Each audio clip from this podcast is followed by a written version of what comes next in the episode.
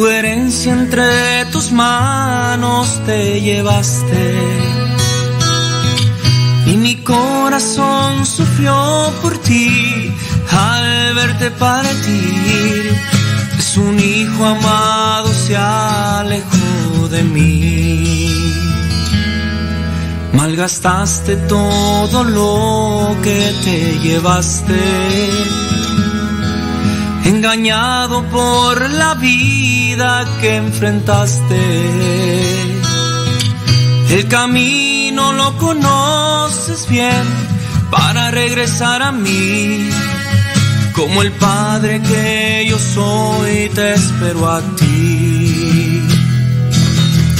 Regresa a casa, aquí te esperaré un vestido nuevo para tendré. Regresa pronto, aquí te esperaré.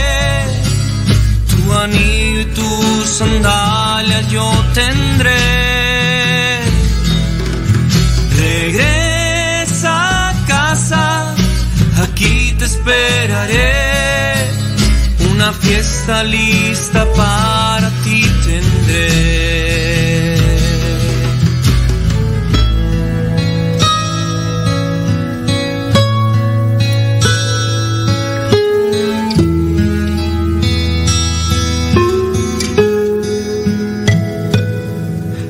Malgastaste todo lo que te llevaste engañado por la vida que enfrentaste. El camino lo conoces bien para regresar a mí. Como el Padre que yo soy, te espero a ti.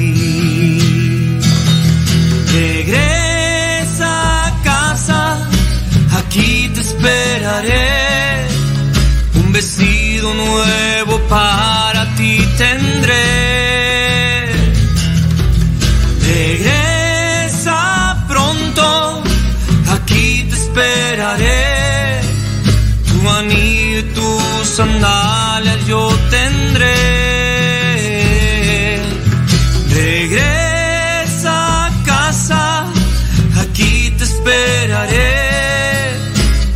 Fiesta lista para ti tendré. Regresa pronto, aquí te esperaré. Con mis brazos abiertos, te abrazaré.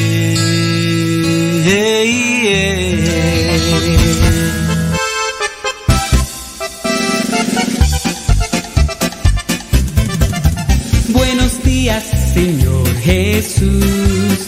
Muchas gracias por darnos luz.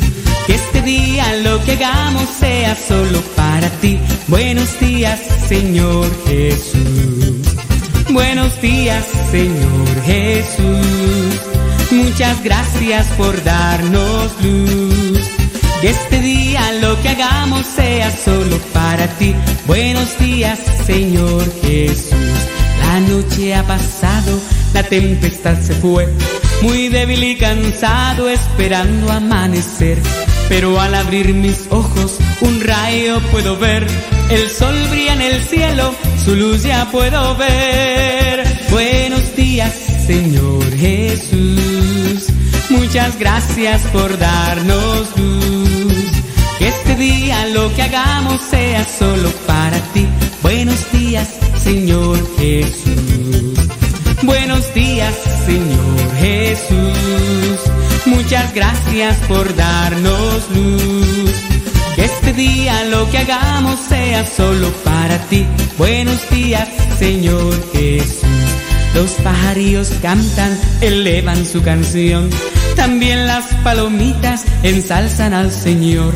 La flor, la mariposa exhibe su color. Del fondo de mi alma yo canto esta canción.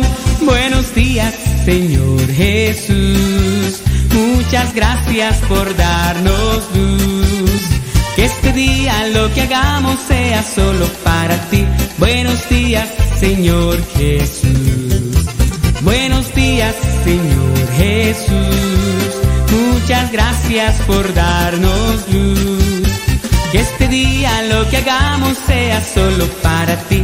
Buenos días, Señor Jesús.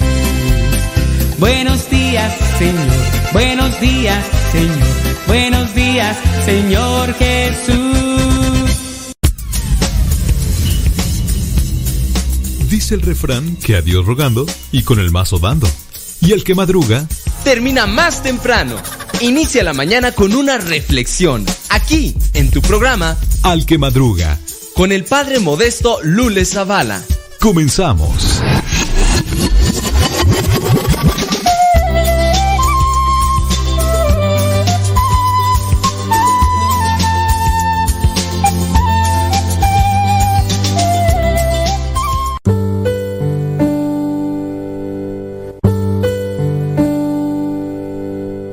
Salmo 23 El Señor es mi pastor, nada me falta. En verdes praderas me hace descansar y a las aguas tranquilas me conduce. Me da nuevas fuerzas y me lleva por caminos rectos, haciendo honor a su nombre. Aunque pase por el más oscuro de los valles, no temeré peligro alguno, porque tú, Señor, estás conmigo. Tu vara y tu bastón me inspiran confianza. Me has preparado un banquete ante los ojos de mis enemigos. Has vertido perfume en mi cabeza y has llenado mi copa a rebosar. Tu bondad y tu amor me acompañan a lo largo de mis días. Y en tu casa, oh Señor, por siempre viviré. Gloria al Padre, al Hijo y al Espíritu Santo como era en el principio, ahora y siempre, por los siglos de los siglos. Amén.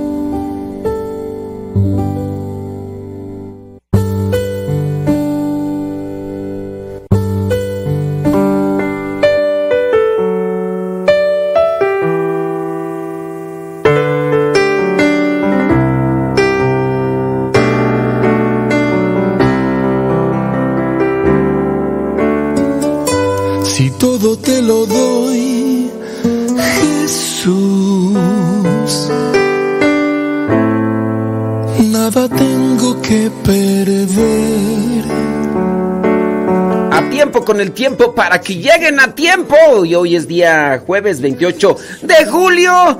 Y son las 6 de la mañana con 5 minutos allá en California. Son las 8 de la mañana con 5 minutos hora del centro de México. Son las 9 de la mañana con 5 minutos allá en Nueva York, la Florida y otras partes de la Unión Americana. Díganos dónde nos escucha porque pues eso también nos sirve a nosotros. Hoy la iglesia 28 de julio tiene presente a San Pedro Poveda Castroverde, él fue sacerdote y mártir. También la iglesia tiene presente a, déjame ver quién más, San Sansón, el mismo que le cortó el cabello a Dalila. No, ese no, este es Sansón de Dol, abad y obispo.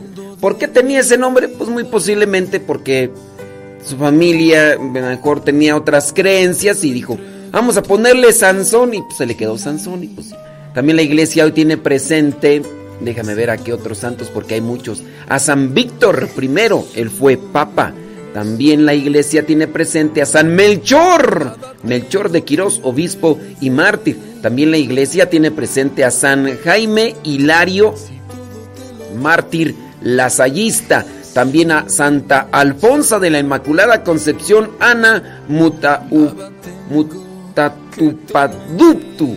Este, eh, yo pienso que por allá de, este, no sé dónde, pero a mí se me hace como que de la India, por allá. Y por último, la iglesia tiene presente a los santos, no es cierto, todavía hay más. San Nazario y Celso también fueron mártires y ahora sí, por último, la iglesia tiene presente a San Inocencio, primero papa, y a San, bueno, ya, ya lo habíamos mencionado, Pedro Poveda Castroverde. Son los santos que la iglesia nos tiene presente el día de hoy para conocer qué fue lo que hicieron ante la dificultad, cómo se comportaron ante la dificultad y que de la dificultad sacaron cosas buenas y de sus debilidades las trabajaron para convertirlas en virtudes. Que yo pienso y considero que eso es lo que tendríamos que hacer nosotros cotidianamente.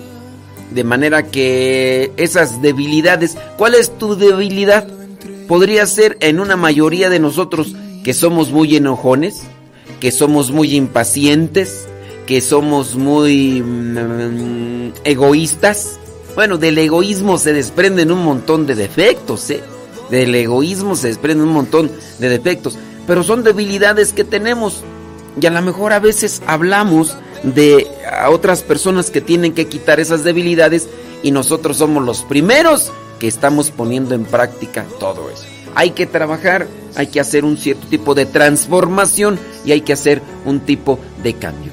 Bueno, pues saludamos a todas las personas que están ahí ya conectadas. Muchas, pero muchas gracias. Thank you very much. Vamos a ver rápidamente por ahí quienes están conectados y mandarles un pequeño. Ya sabemos que siempre son los casi los mismos que nos mandan sus saluditos. Dice, por ejemplo, ahí Rosalba Vergara, allá en donde? En Carolina del Norte. Muchas gracias. Allá está Carolina del Norte. También por ahí está María Gamino, allá en Chandler, Arizona. Beatriz Ramos Ayala en Dallas, Texas. Eva Toribio en New York. Ani Urios allá en Tultitlán, Estado de México. Rosalía González en Long Beach, California. También están Erika Gómez allá en Los Ángeles, California. Cesarea Alquicira dice que está allá en Phoenix trabajando duro y tupido. Oye, comienzan a trabajar muy temprano en esos lugares donde hace bastantito calor, ¿verdad? Bueno, pues yo espero que estén muy bien. Saludos Betty Galmán allá en Springfield, Oregon. Eh, Maru Lono dice que anda allá en Morelia. Elsa Díaz en Nashville, Tennessee. Oiga, algunos principios para saber vivir bien de parte de San Agustín. Saber vivir bien desde adentro. Vivir bien desde adentro. San Agustín dice soy un buen maestro mientras sigo siendo un alumno. Soy un buen maestro mientras sigo siendo un buen alumno. Es decir, estoy aprendiendo y al aprender lo estoy compartiendo. Yo voy a sacar otra frase por ahí de San Juan Pablo II que decía, la fe se fortalece dándola. La fe se fortalece compartiéndola. Mi fe se fortalece en la medida que la comparto. Y esa es una de las recomendaciones que yo regularmente doy a los que en ocasiones me toca darles tema, que a veces son hermanos que están en una formación para para ser misioneros laicos. Y aquí pues ahora nos encontramos en esta casa donde se da esa formación a muchachos. Y por cierto ayer llegaron los nuevos muchachos, aquellos que quieren entrar a esta formación para después irse a misión. Y les digo, miren, mientras nosotros estemos siempre en continuo aprendizaje y compartamos eso, nosotros nos vamos a enriquecer en el conocimiento, pero también en la fe. Y eso también va para ustedes, chamacos y chamacas, para que le pongan rayas al tigre.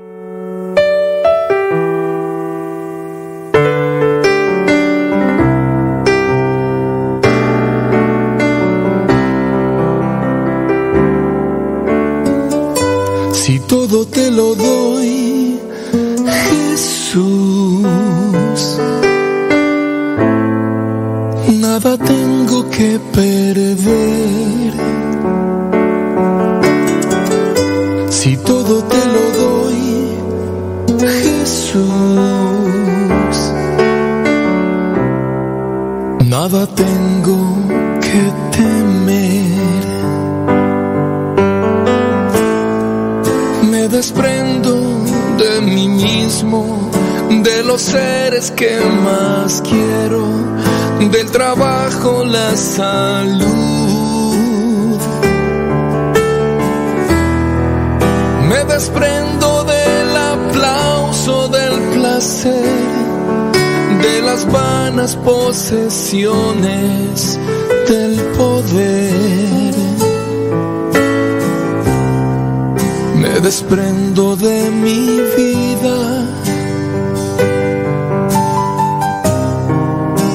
lo entrego todo a ti.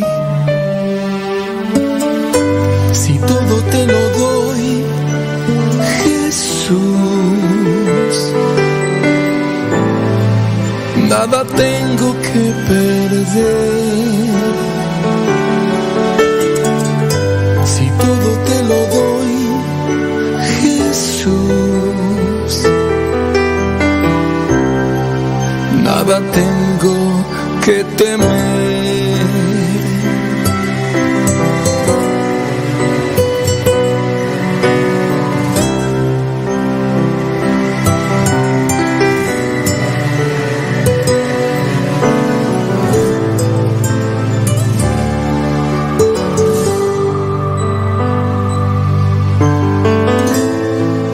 Me desprendo del de mis dudas, mis pecados, de mi miedo a morir.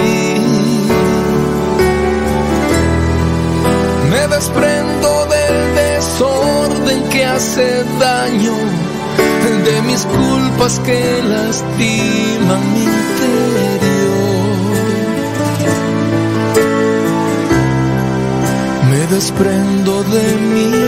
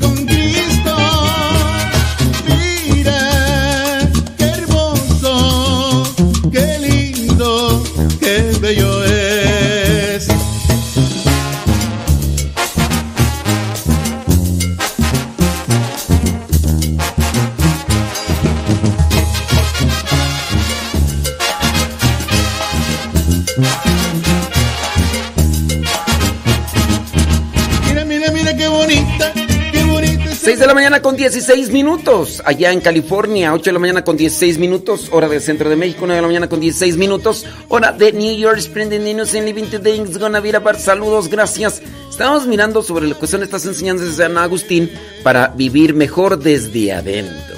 Entonces, hay que ser buenos, buenos alumnos para ser buenos maestros. Y aquí yo creo que también se puede aplicar para los papás. Si los papás se han esforzado en ser buenos hijos, obviamente cuando ya les llegue su momento, podrán ser buenos padres.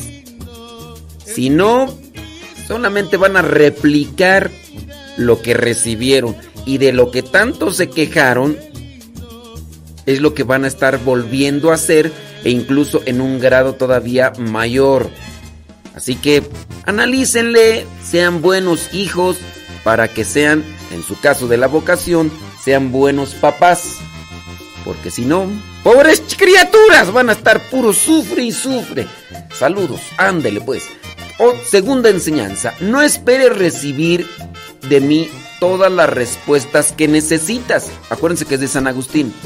yo no soy un maestro, solo aprendo cosas nuevas cada día en el propio ejercicio de enseñar. Entonces, ¿por qué dice que no es un maestro, que no sé qué? Sí, nosotros somos maestros, pero no somos maestros en el sentido de ya yo ya lo sé todo. No, lo voy aprendiendo mientras camino. Mientras camino, voy aprendiendo y de esa manera lo voy compartiendo. Número 3. El verdadero maestro está siempre dispuesto a ser corregido. ¿Por qué no estamos dispuestos a ser corregidos cuando nos equivocamos? ¿Conoces algunos de los papás que regularmente se enojan cuando los hijos le reclaman de sus defectos? ¿Qué actitud toma ese papá o esa mamá cuando le pueden decir, oye mamá, pero tú también esto y esto y esto y esto? Cállate tú, no me estés diciendo esas cosas a mí. Vas a ver ahorita, te voy a ir, te voy a tronar los dientes para que se te quite. El verdadero maestro está siempre dispuesto a ser corregido. Y es que el que es maestro tiene que vivir lo que enseña. El que es maestro tiene que vivir lo que enseña. Y si en su caso se habla de humildad, imagínense, y no la vivimos, no. ¿A dónde vamos a parar? No, pues, como dijo aquel, ¿verdad? ¿A dónde? ¿A dónde? Entonces, ¿te equivocaste? Reconócelo, acéptalo.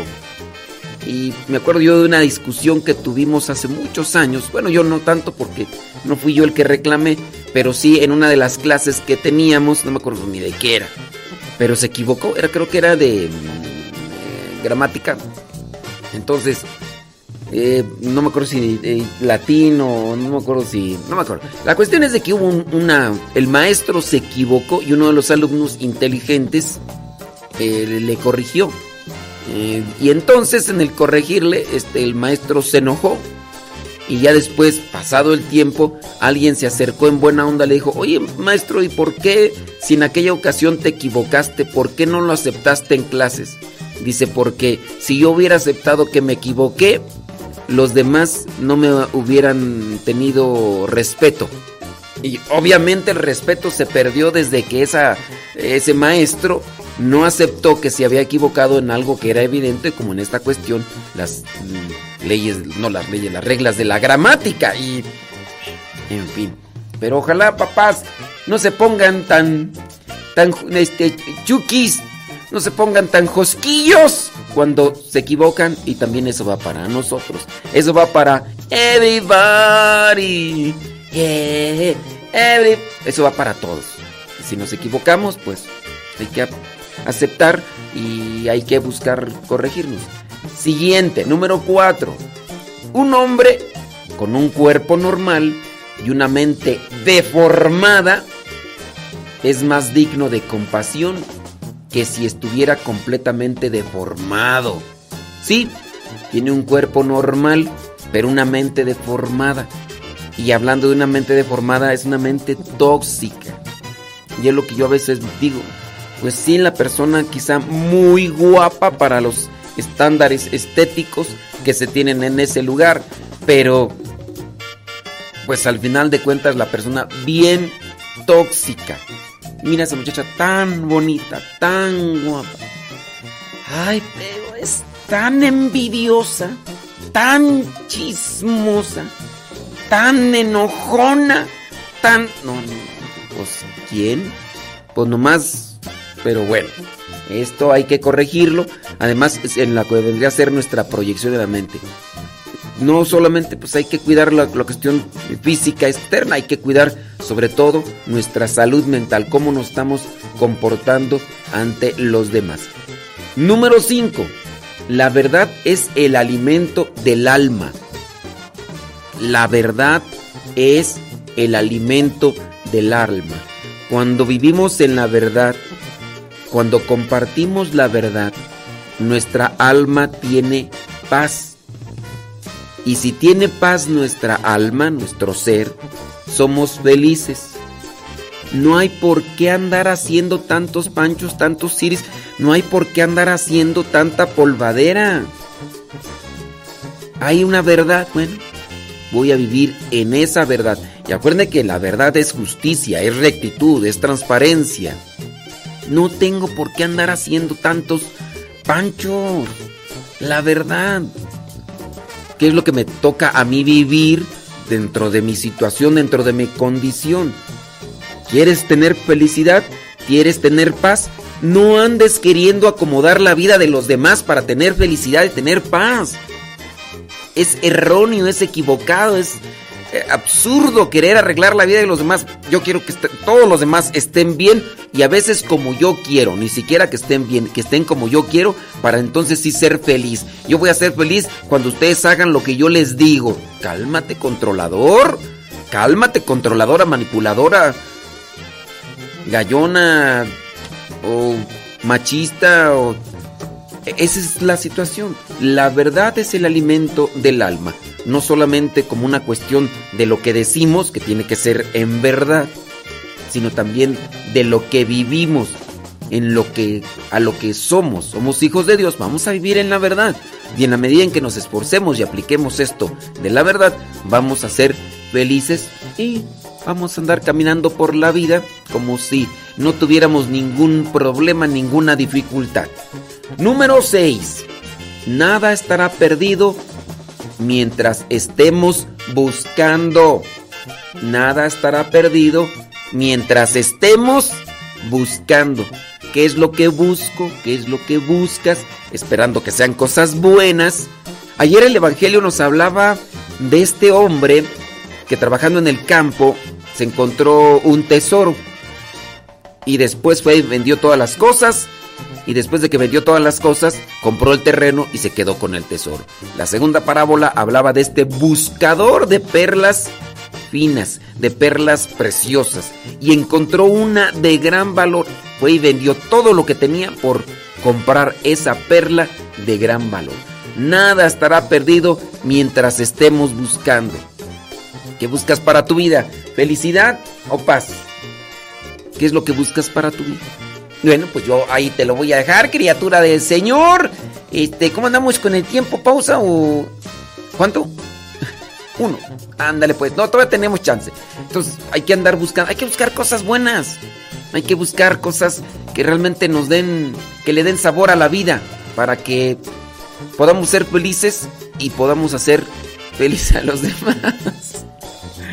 Sí, pero hay que también, así como el buscador de perlas finas, hay que estudiar muy bien qué es lo que tenemos que buscar para ser felices.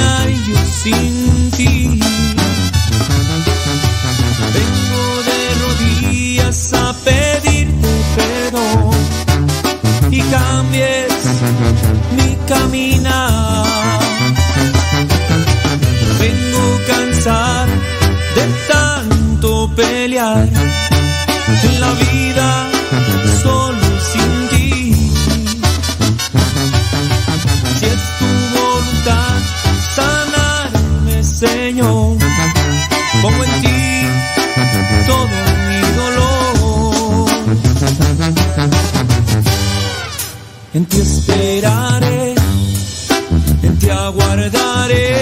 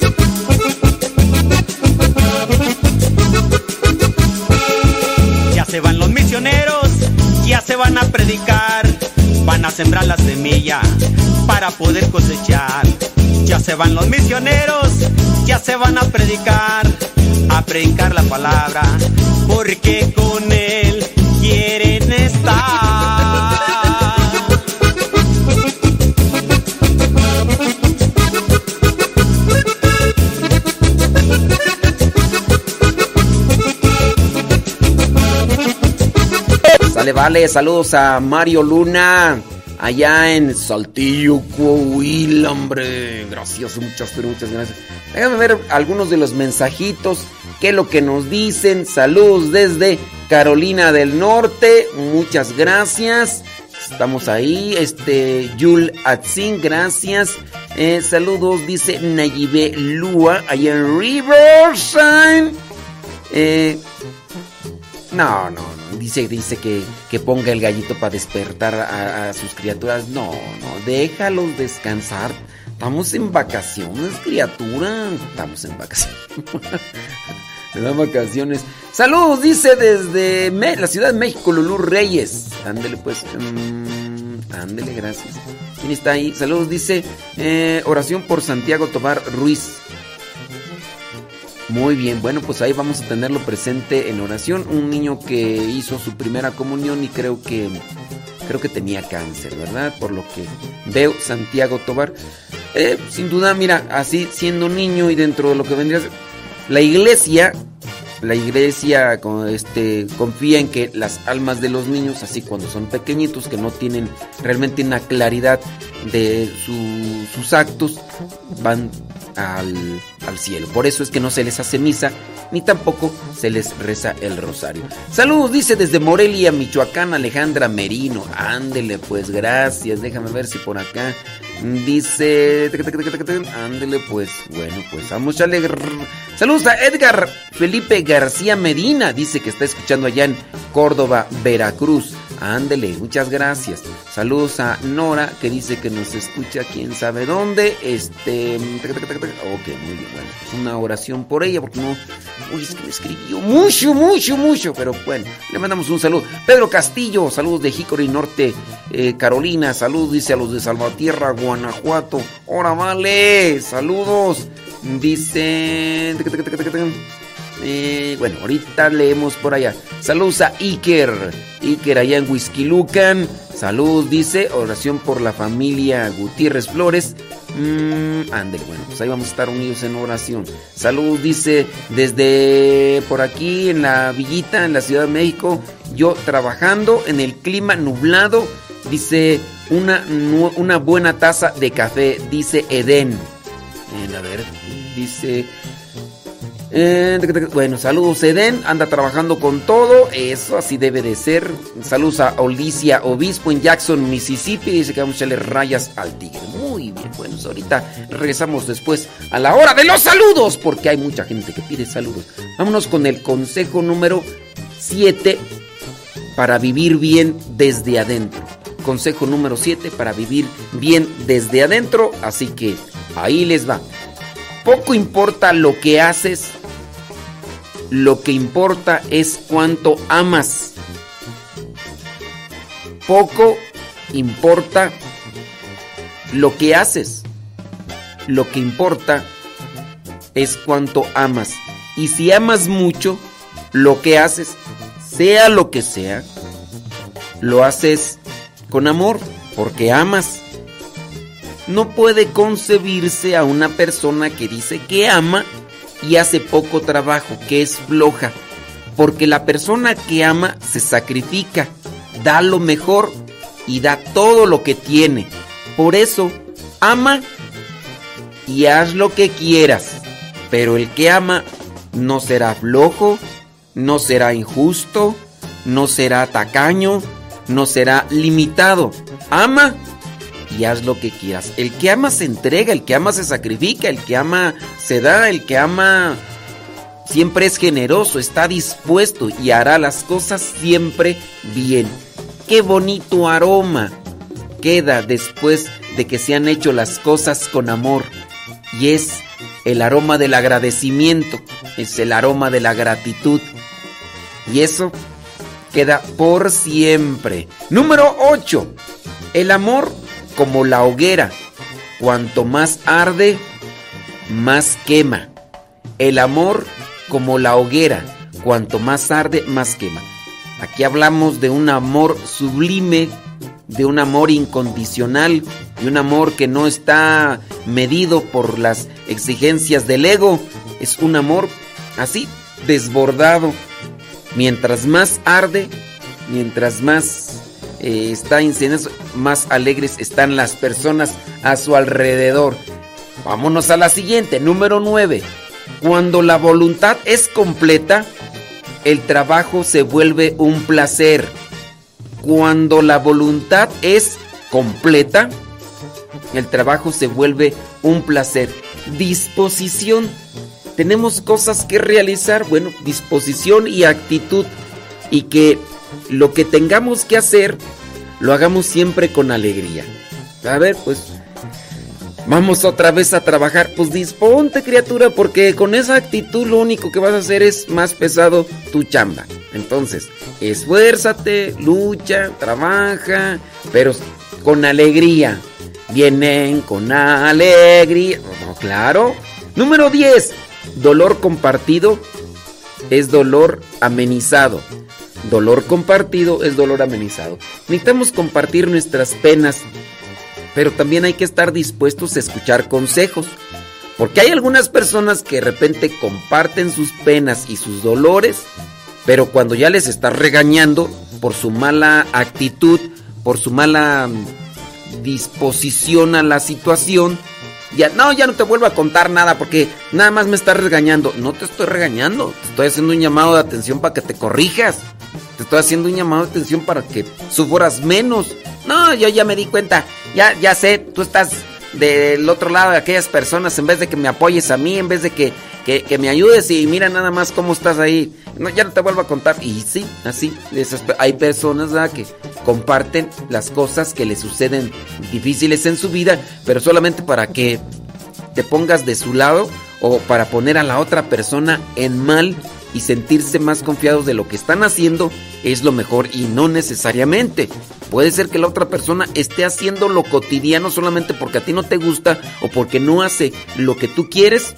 Ya te estás ahí armando tremendo burlote. Y hay que tener mucho, mucho cuidado. Número 11. Una falsa humildad es una refinada soberbia. Una falsa humildad es una refinada soberbia. La, lo que vendría a ser la, falsa humildad es aquella que se trabaja y que incluso se planea, que actúan aparentemente amables y atentos ante, ante ciertas personas que les caen en la punta del hígado. Pero dicen, ay, ¿cómo estás? Este, ay, qué bueno verte, me da mucho gusto. Y por dentro tú muy bien sabes que te repatea, pero le estás diciendo eso a la persona solamente por por quedar bien, ¿no? Y por estar diciéndole a la otra persona, no tengo nada contra ti, ¿eh? Y, todo lo demás. Qué soberbia refinada tienes. Qué buen actor. Te vamos a dar un premio. Te vamos a dar un Oscar por tu gran participación porque... ¡Qué bárbaro! ¡Qué bárbaro! Deberías de estar ahí. ¡Eso! Así. Por tu refinada soberbia. Nadie se da cuenta. No se daban cuenta los que no querían darse cuenta, pero una falsa humildad es una refinada soberbia. Otra cosa es que tú me caigas bien gordo, que me caigas muy mal porque eres un patán, porque eres una, envidiosa, porque eres lo, los efectos y los adjetivos calificativos eh, negativos que pudieras tú pensar. Y entonces, con base a eso, ¿cómo estás? Bien, me da mucho gusto. Hago por dentro de mí un esfuerzo para dar lo mejor, porque en la medida que dé lo mejor, yo me voy a sentir bien. Esa no es una soberbia refinada, es un esfuerzo porque te quiero tratar bien. Y porque te quiero tratar bien es que yo en mi esfuerzo voy a recibir también algo bueno. Eso no se le puede llamar soberbia. Soberbia solamente es cuando quieres taparle el ojo al macho. Pero cuando estás queriendo dar lo mejor de ti a la otra persona, ahí ya no hay una soberbia refinada u oculta como podríamos mencionar. ¿Qué les parecen estos consejitos? ¿Les ayudan para vivir bien desde adentro?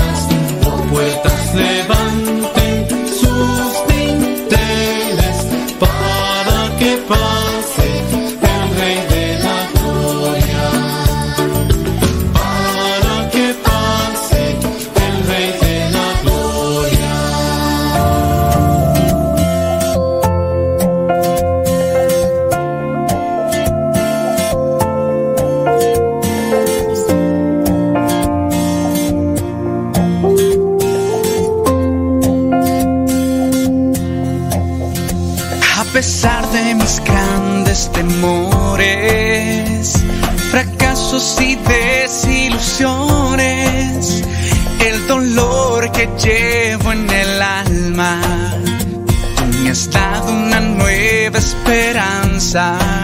Me llamas a dejar atrás los temores, las tormentas de alta mar, a fijar mi rostro en ti, Señor, y en tu gran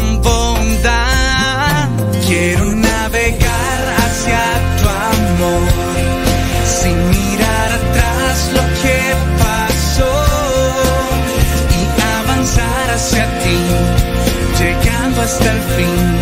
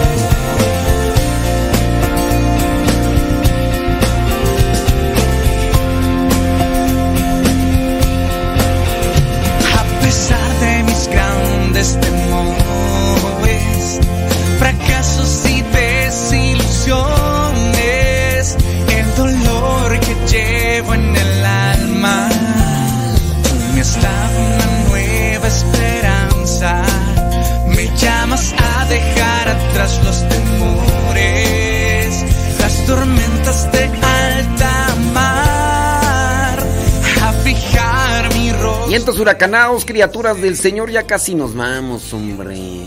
¿A dónde? Ya nos vamos casi. Eh, dice por acá, saludos, bli bli bli, blu blu blu, bla bla bla. Ándele, pues ahorita pasamos más saludos, como no, en la hora de los saludos. Déjame ya nada más terminar con las enseñanzas de San Agustín para vivir bien desde adentro. ¿Qué te parece? Número 12 y última. Si das limosna con tristeza, pierdes la limosna y también el amor. Si das limosna con tristeza, eh, pierdes la limosna y el amor. Ay, Jesús de Veracruz. Saludos, Guayumín. ¿Qué andas comiendo, Guayumín? ¿Todo bien, Guayumín? Ah, sí, sí, apúrate, Guayumín, porque ya es jueves, Guayumín. Te me duermis, te me duermis. ¿Qué es lo que está comiendo Guayumín? Este... No, pues no, no distingo, Guayumín. ¿Qué es eso, Guayumín? Este, ¿quién sabe qué es? tú? Es como un pano, no sé qué. Bueno, ahorita checamos a ver qué es. Si das limosna con tristeza, pierdes la limosna y el amor. Si haces las cosas de mala gana, pues se te va a hacer más pesado el momento y, y te vacías. Te vacías. ¿Qué es un qué te dice? Un mollete. ¿Cómo va a ser un mollete ese? Pues que es de azúcar o qué. O de queso. No, pues está medio raro ese mollete. O está mal, fotografiado, Guayumín. Tienes que pedirle ahí consejos a la chuchis de cómo tomar fotos. ay, ay, ay, ay, ay. Oiga, tenemos una pregunta. Nada más que yo pienso que esta pregunta ya la habíamos respondido, ¿no? Sí. Una pareja eh, que qué problemas se pueden dar en cuestión del dinero, donde los dos trabajan pero una de las dos personas no no es importante decirle a su pareja en qué gasta su dinero porque dice que no perjudica su economía. No sé si ya le habíamos contestado, creo que sí, ya le habíamos mencionado.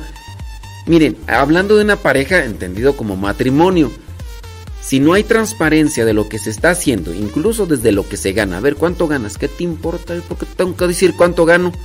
Oye, ¿en qué se gastó ese dinero? Mira, está afectando en nuestra economía matrimonial, familiar.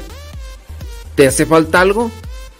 Porque tú tienes que saber en lo que yo gasto. Una actitud así, una persona que tenga una actitud así en el matrimonio, no está hecha para el matrimonio o no se ha preparado para el matrimonio. Porque pues los dos tienen que ser uno solo. ¿O ustedes conocen a alguien que esté viviendo sus matrimonios así, que ya incluso tenga muchos años? Yo miren, con una actitud así egoísta, cerrada, hermética en relación a la información que deben de tener, yo pienso que no duran mucho y el tiempo que duren va a ser siempre de incertidumbre, de sufrimiento, porque no saben qué onda. Tendría que ser todo así transparente, de ver cuánto es lo que, que él gana o lo que tú ganas como esposa, si es que trabajas, ¿no?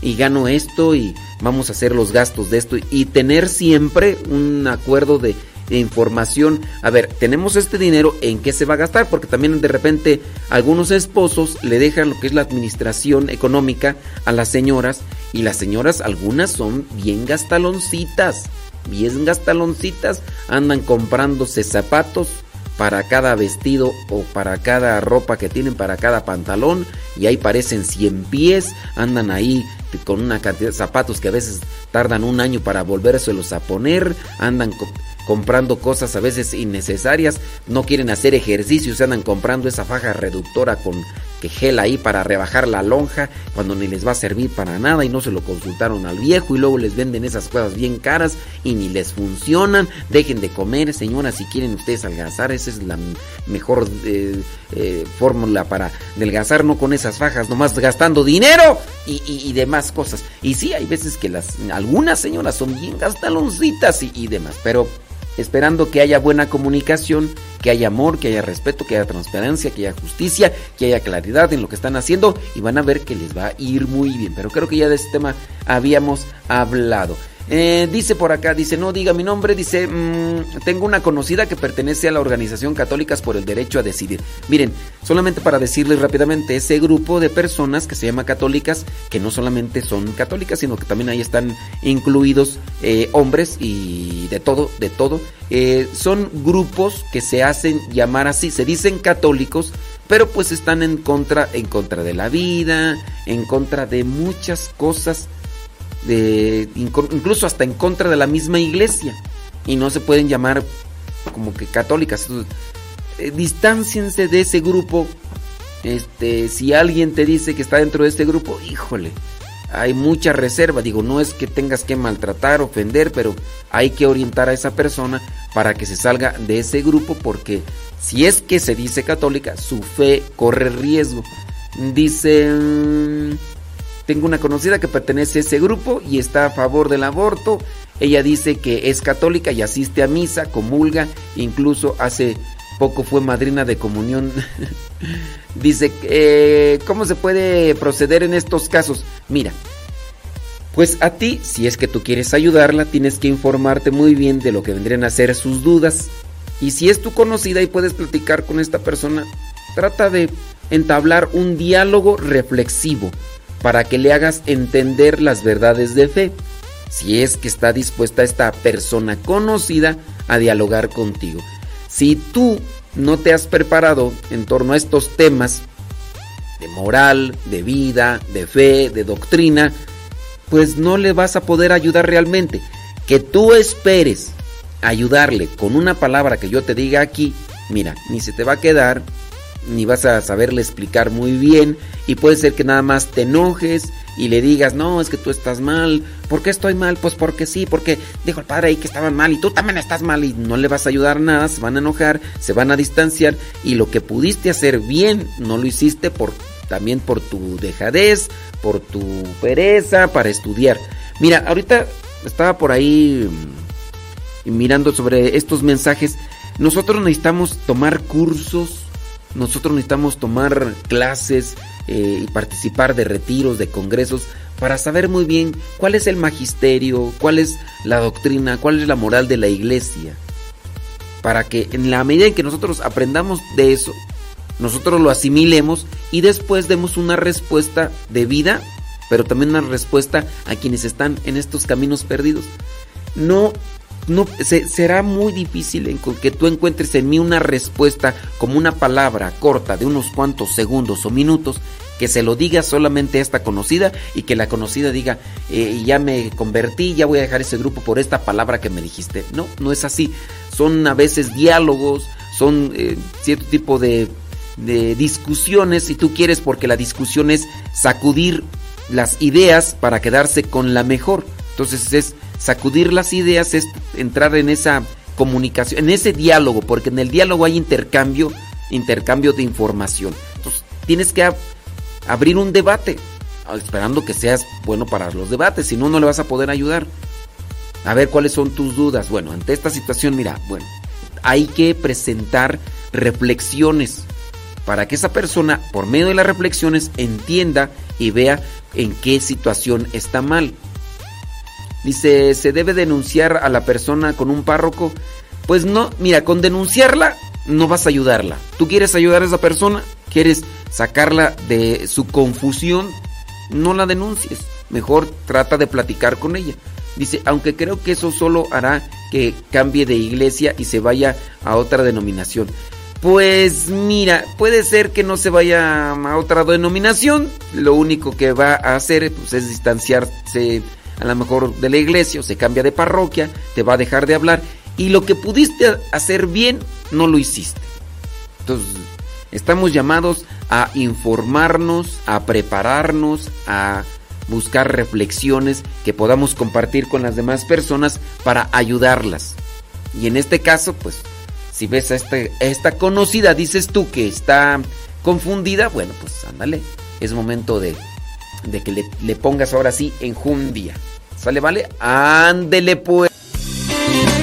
Señor Jesús, siempre es un buen momento para alabarte y bendecirte y darte gracias por tu gran amor. Aquí está nuestra canción, escúchala Señor.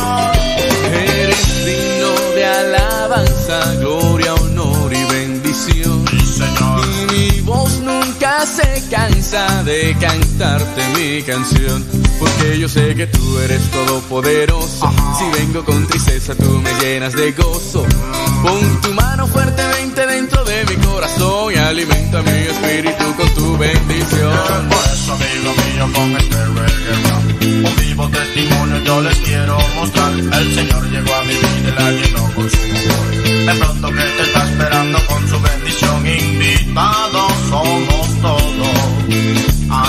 casa del Padre, donde nada tiene precio, solamente tienes que brindar amor. Toma mi vida. Señor, lléname de ti. Yeah, porque yo necesito de ti, Señor, y más que nunca necesito de ti. Eres todo lo que quiero para feliz. Seguirte solo a ti.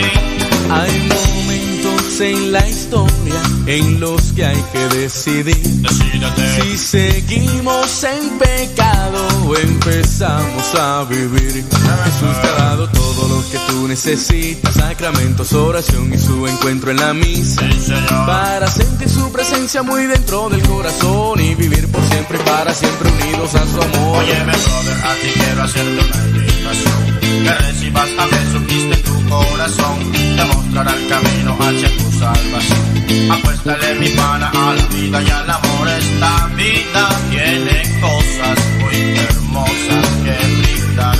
Y en Jesús yo las descubro cada día. Sin necesidad de nada más.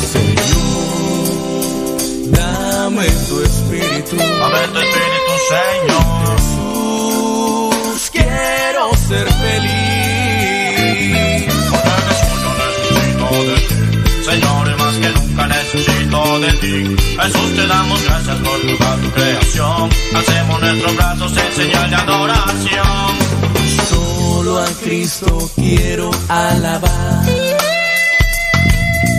Solo a Cristo quiero adorar. Cuerpo, mi alma y pensamientos para Él será.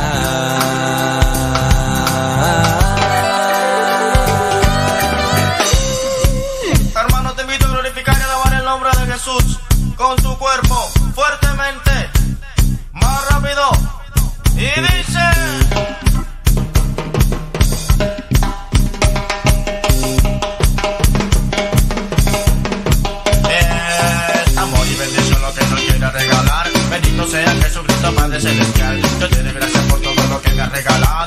Santa, cuídanos de todos los pecados. Mi canción es poco para lo que te mereces. Te traigo mi corazón para que tú me lo endereces. La vida da muchas vueltas, no sé dónde voy a parar. Lo que sí yo tengo seguro que nunca me vas a abandonar. Quiero ver muchos soldados marchando para Jesús. El ejército de Cristo va guiado por su luz. Izquierda, izquierda, izquierda, derecha, izquierda, y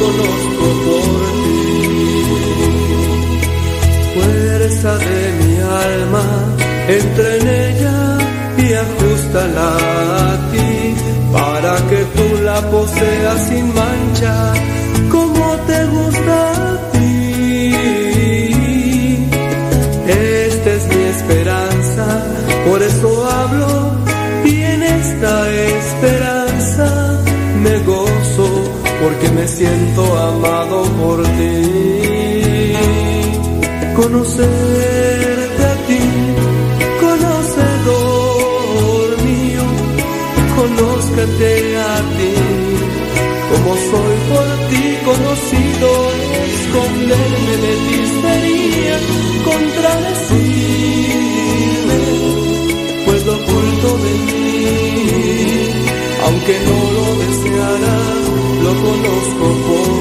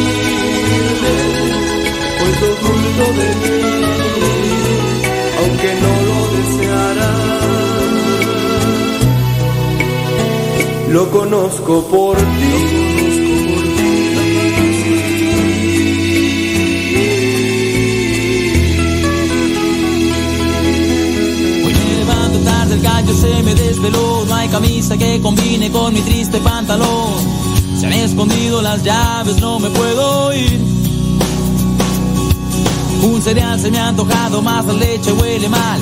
La lluvia me recibe sin paraguas, me echo a andar. La cama me espera y otro día más. Otro día más.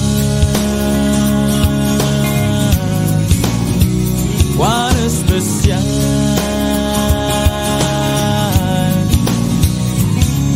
Cada día hay mil detalles, cosas suelen suceder, las que dan sabor al caldo y las que salen súper bien. Una simple tos no me hará llorar.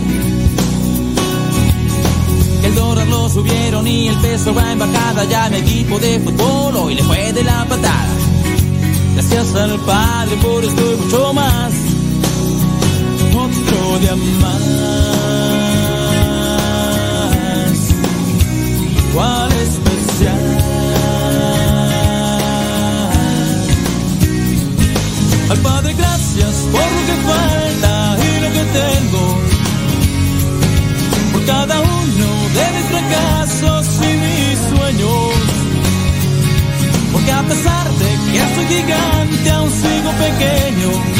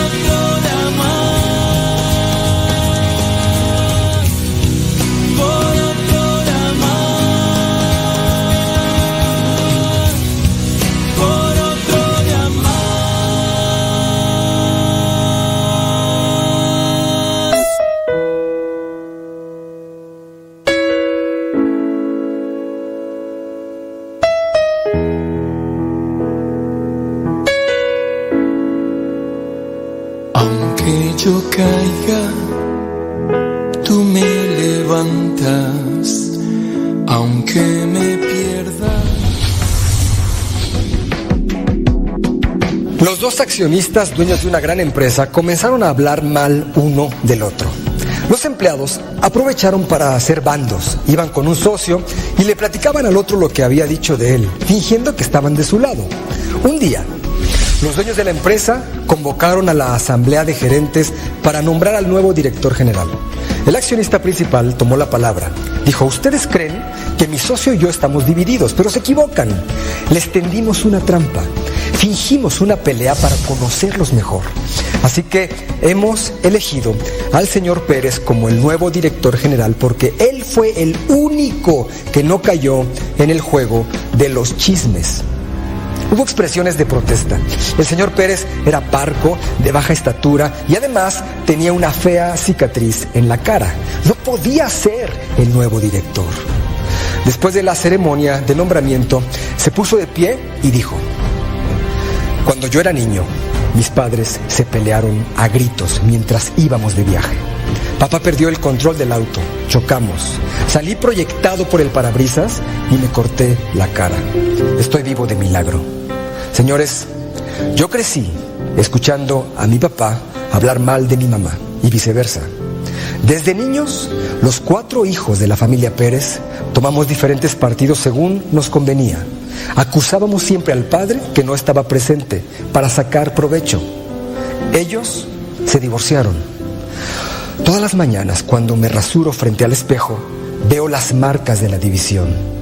Señores, tal vez yo no soy el mejor candidato para dirigirlos porque no sé muchas cosas, pero sí sé que debemos luchar unidos por la misma visión. Sé que los intereses del grupo son más importantes que los personales. Sé que de nada nos sirve tratar de motivar a otros si somos chismosos. Sé sobre todo que no debemos hablar mal de los demás, que debemos servirlos, porque al final la forma más sublime que podría resumirse nuestra vida es esta. Dejó una huella positiva en otros. El señor Pérez se quedó de pie unos minutos. Su estatura ya no parecía tan pequeña ahora y la cicatriz de su rostro hasta se veía agradable. Escucha, el mundo necesita personas así, personas capaces de pensar en el bienestar ajeno, sabiendo que a la larga ese bienestar se revertirá en su beneficio. Dejemos de acusar a los que se equivocan. Dejemos de participar en el juego de los difamadores. Seamos leales a las personas que no están presentes o que no pueden defenderse. Por ti, por mí, detengamos el mal haciendo el bien.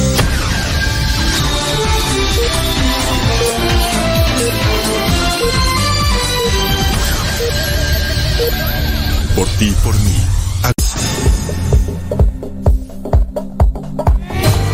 Radio Cepa, la radio católica por internet de los misioneros servidores de la palabra. Puedes escucharnos ingresando a internet en la página www.radiocepa.com. No te pierdas de la programación diaria con contenido que te ayudará a mejorar tu manera de vivir. Sé parte de este gran trabajo apostólico compartiendo con tu familia, amigos y conocidos. radiocepa.com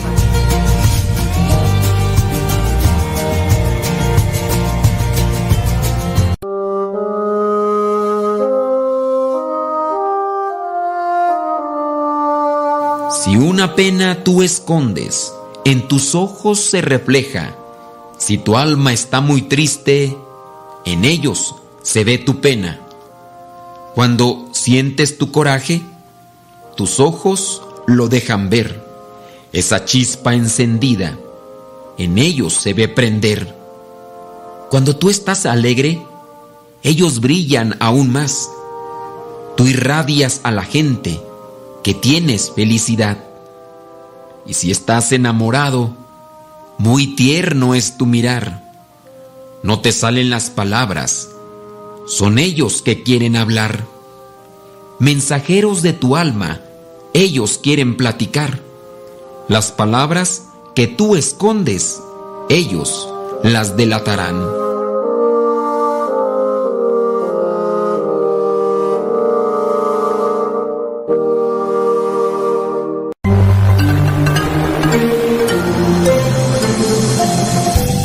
Sigan escuchando radiocepa.com, la estación de los misioneros servidores de la palabra.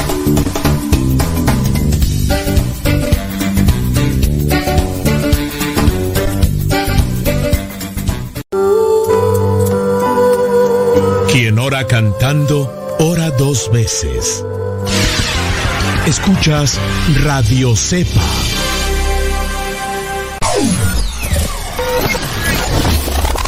¿Sabías que en la Biblia se encuentran muchos nombres de personas? Los más cortos son Og, Erk y el nombre más largo en la Biblia es Maer Salal Hasbaz, que se encuentra en el libro del profeta Isaías, capítulo 8, versículo 1.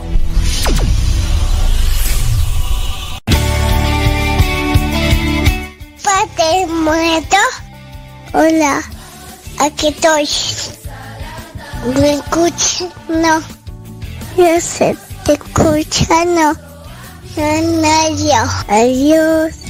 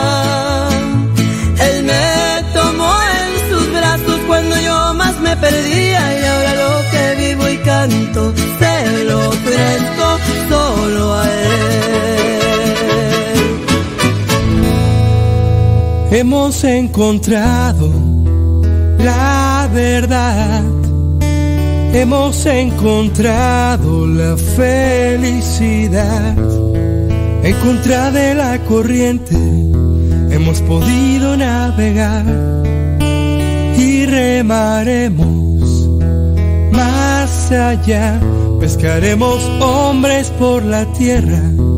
Es la misión que toda lengua proclame que Jesús es el Señor.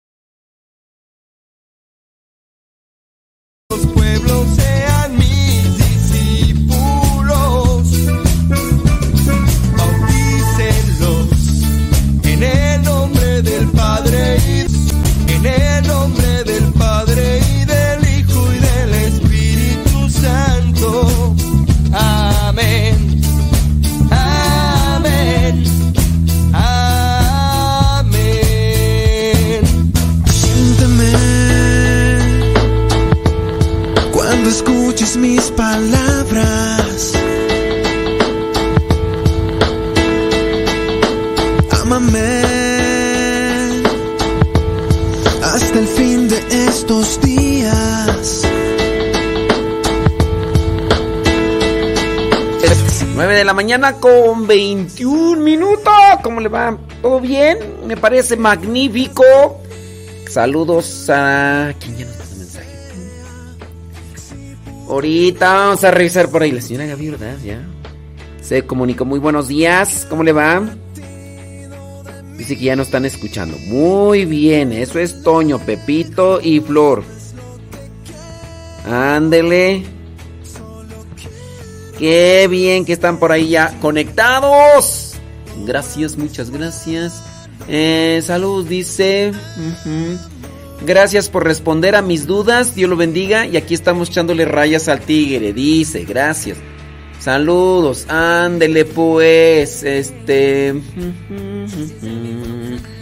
En. Deja ver por acá. Saludos Alfredo Luna. ¿Qué onda? Sí. Este, saludos desde Manteca, California, hombre. ¿Qué onda? ¿Todo bien? Saludos a la Lupis. Saludos, Lupis. Ándele, échele. Galleta. Soberbia refinada. Ah, que si es soberbia refinada o humildad refinada. Es soberbia refinada. Sí. La refinada soberbia. La falsa humildad es una refinada soberbia. Sí. Así merengues tengues. claro. Obviamente. Saludos, Alfredo. A ver si ya pronto nos vemos. Digo pronto porque el tiempo pasa y se va rápidamente esto. Y si se hace la machaca, pues puede ser, puede ser que en diciembre. Si se hace la machaca, ¡uy! En diciembre. Si se hace. Si no se hace, de todas maneras. Sí, claro. Déjame ver. No, no. No hay todavía este. Acá metí el correo electrónico a ver si hay una, una respuesta y no. No, no hay. Pero pues, como quiera, ¿verdad? La esperanza eh, es una pastelería que venden acá pan muy sabroso. Ay, ay, ay, ay, ay, ay, ay. Sí, hombre, qué bárbaro. Qué bárbaro, qué bárbaro. Sí. Ah, no, tú, tú, tranquilo. Nora Vázquez, allá en Tepozotlán, Estado de México. Gracias, muchas gracias. Qué pasiones, Iker. Eh, dice. En la mañana pone para rezar el rosario. ¿Qué dices? Dice, ¿por qué en un segmento de su programa de radio en la mañana pone a rezar el rosario? No son complacencias, pero es una opinión. No, mira, pues es que... Es que, mira, si yo hago programa de radio, pues no es para rezar, digo, este... Ya para eso tenemos el rosario en la tarde. Y ese es ya así. El rosario completo, porque sí, si ya me pongo aquí a rezar el rosario, así como que ya sé. Yo pienso, mira, el programa eh, tiene un formato. El programa tiene un formato. Es un programa mm, de. de que la pases bien, de alegrarte, de informarte. Digo, para eso, de rezar, mira, para eso está. Yo aquí en la mañana, a las 7 de la mañana, ahorita no he podido por diferentes circunstancias, pero a las 7 de la mañana yo pongo las laudes. Después de las laudes pongo otro momento de oración. Digo, si tú quieres rezar, pues ahí estaría la oración. Ya espero que ya a partir de lunes, ahora sí ya ponga a las 7 de la mañana, hora del centro de México, pongo las laudes. Y además, ahí en nuestro canal de Telegram, en nuestro canal de Telegram, ahí también está lo que viene a ser la el rosario, digo, si tú quieres rezar el rosario. Pero sí, yo convengo que el formato del programa no es así como que, bueno, ahora, no, yo quiero ponerles pilas. Ya en la, en la medida en que te vayas despertando y despabilando, pues ya viene el programa de evangelizar sin... Mira, me doy cuenta, por ejemplo, el programa de evangelizar sin tregua, también por la hora y todo lo que tú quieras, pero es el menos escuchado. Y este programa sí es más escuchado que el de evangelizar sin tregua. Los programas de rezo son menos escuchados y yo entiendo, o sea... Y no es de que yo quiero que, ay, que me escuchen más. No, vamos a ir así. Pues no... No así como que...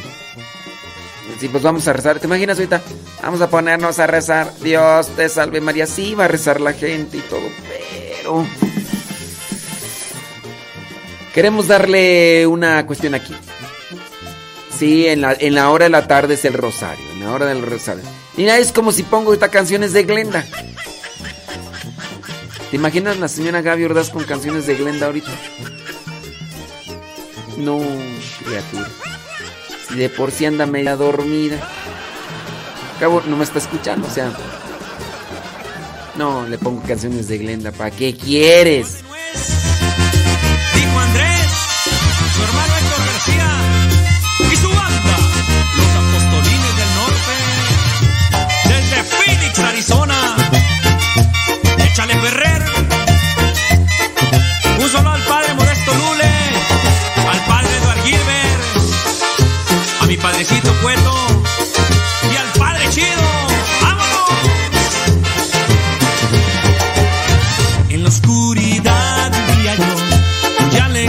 está Alejandra ya le echándole galleta. todo menos sentí que a todo decía que Panchita o el mercado. Dice, dice una persona que por qué en el programa de evangelizar sin tregua eh, no leo YouTube. Porque María Eugenia me me salgo del camino, María Eugenia. Me salgo del camino. Si empiezo a leer ahí comentarios, padre, un saludo a mí, a mí, a mí, a mí, padre. Ay, porque a mí no me manda saludos, padre. Y ya de repente ahí me pierdo, me pongo a leer los comentarios ahí del, del YouTube. ¿Qué, ¿Qué traigo con Glenda? No, no traigo nada, no traigo nada. Ya, ya ves, por eso, por, por eso no leo los comentarios del YouTube. Porque ya me preguntan una cosa. El programa de Evangelizar sin tregua, por eso tiene ese programa, porque trae la intención de evangelizar. Si yo estoy tratando un tema, entonces me voy a enfocar a los comentarios, me voy a enfocar a los comentarios que estén relacionados con ese tema. Me voy a enfocar a los comentarios que estén relacionados con ese tema. Pero ahorita ya, mira, Ay, ¿qué, traes? ¿Qué, ¿Qué, traes con Glenda? Le voy a, yo le voy a escribir a Glenda, le voy a decir que tú le dijiste cosas feas. No, yo estoy solamente diciendo que las canciones de Glenda en el programa de mañana, no. No, eso ya es un, es una indirecta. Ya estás diciendo que la oyes, que la desprecias. ¿Eh? ¿Por qué, por qué dices eso de Glenda a mí tanto que me hagas. Por eso no leo los comentarios de YouTube. Porque en YouTube ayer estaban dando recetas de para los niños rosados. Padre, ¿le podemos qué? Padre, le prometemos no pedir saludos. Mm, y luego tú. Permíteme reírme, así sinceramente. Me prometes pedir, no pedir salud. Y luego tú. Mira qué, qué risa tan espontánea y tan sincera tengo.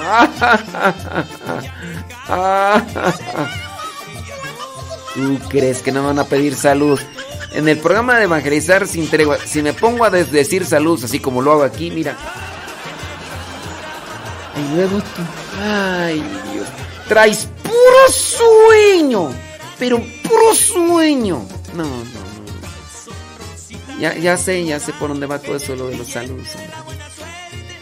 En fin. En fin, déjame paso a Facebook ahora. Saludos, dice desde Morelia, Lino Jesús Maldonado. Saludos, Lino Jesús Maldonado. San Bartolo Ameyalco, saludos, gracias, muchas gracias. Eh, también allá desde San Bartolo Meyalco, María Dolores Lides. Oigan, pues este. Ah, no es la misma, perdón. Yo pensé que eran dos personas. Estoy, ya estoy ciego, no estoy viendo bien. Um, ¿Quién más tú? Kenny, Kevin Fernie, desde Morelia, Michoacán. ¿Qué onda, Kevin Fernie? Mira, ya ves. La señora Gaby no me está escuchando. Si me hubiera estado escuchando, ya me hubiera mandado ahí un mensajito. ¿Quién sabe dónde andará? Este. ¡Julia! Julia Valencia, allá en este. Pues ni sé dónde anda. Ana Rivera, ¿qué onda, Ana Rivera? Allá en California. Roselina González, allá en Franklin, Carolina del Norte. Allá Loes Malejos. Loes es Lorena, ¿no? Ey, allá en Quetzaltenango, Guatemala. Saludos. Saludos a Ciclali Castro, allá en Silmar, California. Gracias, es la hora de los saludos, ¿eh? Mari Viguri, allá en Coetlán, Izcalli, de México. Lupita Araujo, ¿en dónde? Celaya, Guanajuato. ¿Celaya o Celá acá? ¡Ay, qué chistoso! ¡Qué chistoso!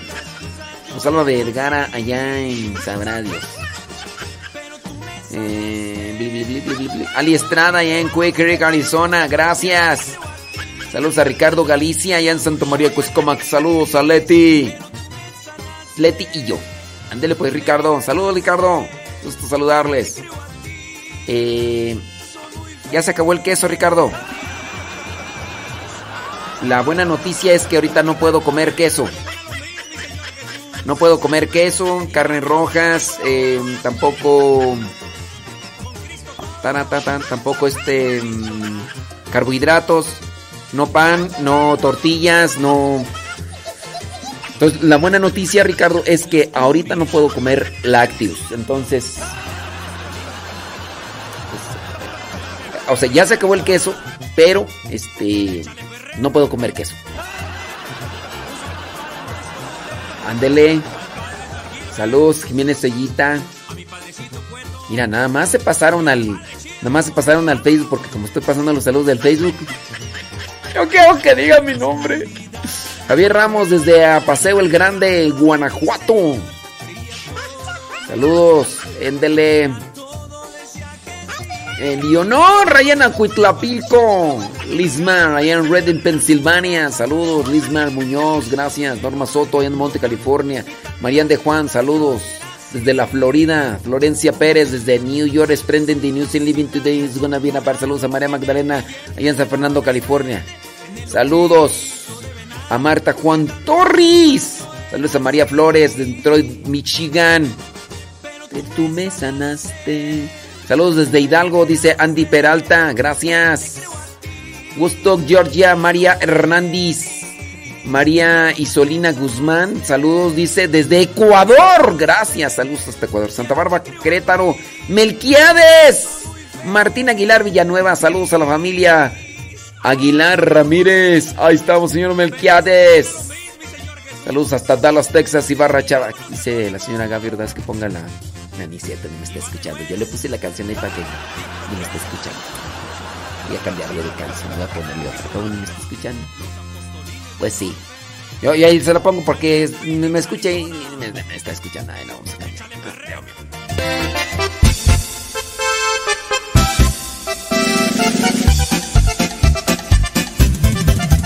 Buenos días, Señor Jesús. Muchas gracias por darnos luz. Que este día lo que hagamos sea solo para ti. Buenos días, Señor Jesús. Buenos días, Señor Jesús. Muchas gracias por darnos luz. Que este día lo que hagamos sea solo para ti. Buenos días, Señor Jesús. La noche ha pasado, la tempestad se fue. Muy débil y cansado esperando amanecer. Pero al abrir mis ojos, un rayo puedo ver. El sol brilla en el cielo, su luz ya puedo ver. Buenos días, Señor Jesús. Muchas gracias por darnos luz. Que este día lo que hagamos sea solo para ti. Buenos días, Señor Jesús. Buenos días, Señor Jesús. Muchas gracias por darnos luz. Este día. Dice don David Trejo que si yo pusiera el rosario en la mañana como lo pide Iker, don David Trejo sería el primero en correr del programa. También las palomitas. Ya me imagino, corre, corre, don David Trejo, nomás la greña le volaría. ¡Qué bárbaro! ¡Qué bárbaro! Del fondo de mi alma yo canto esta canción. Buenos días, Señor Jesús. Muchas gracias por darnos luz. Que este día lo que hagamos sea solo para ti. Buenos días, Señor Jesús. Buenos días, Señor Jesús. Muchas gracias por darnos luz. Este día lo que hagamos sea solo para ti. Buenos días, Señor Jesús. Buenos días, Señor. Buenos días, Señor. Buenos días, Señor Jesús. Y va de nuez, dijo Andrés, su hermano Héctor García y su banda. Los apóstoles. Y si quieres conocer a Andrés, vive con él un mes.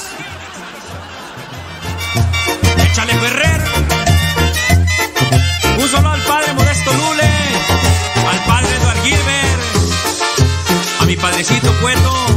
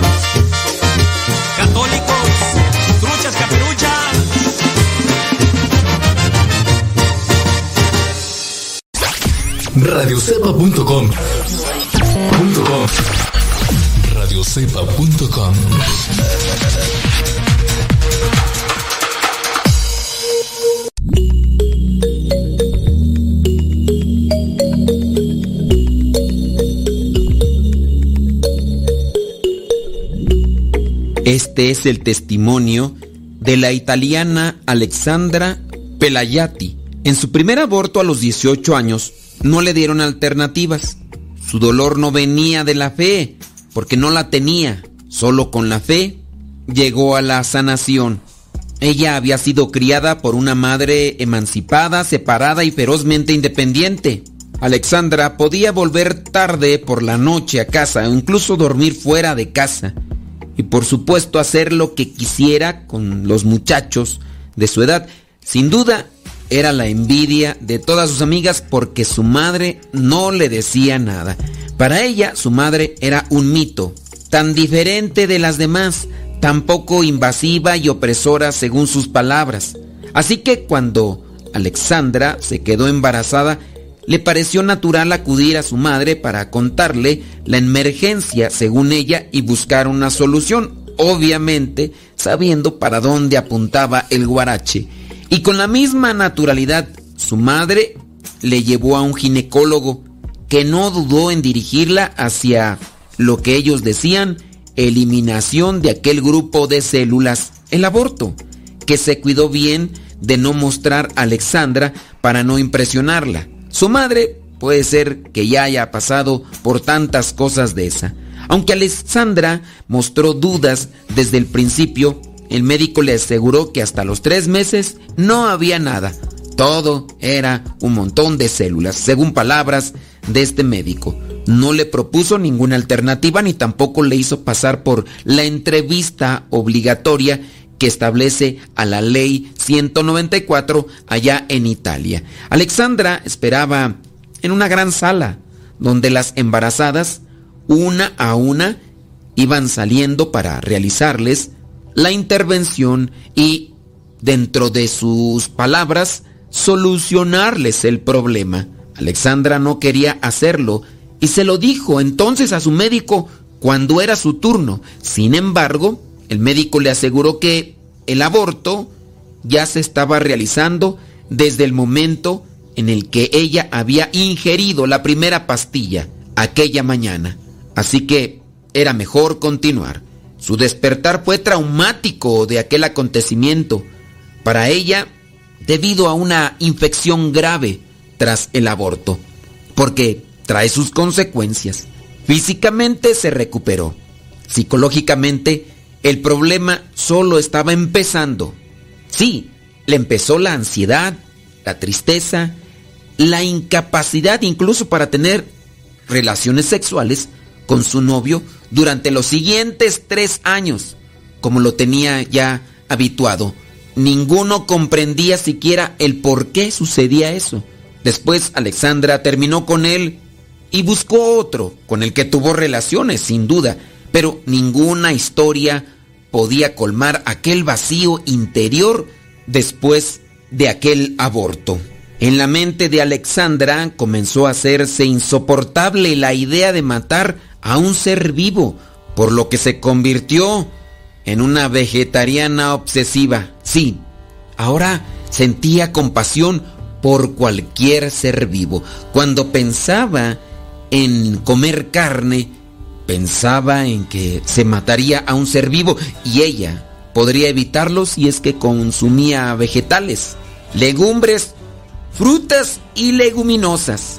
Ahora no solamente no comía carne, sino que salvaba insectos si los veía atrapados en algún sitio.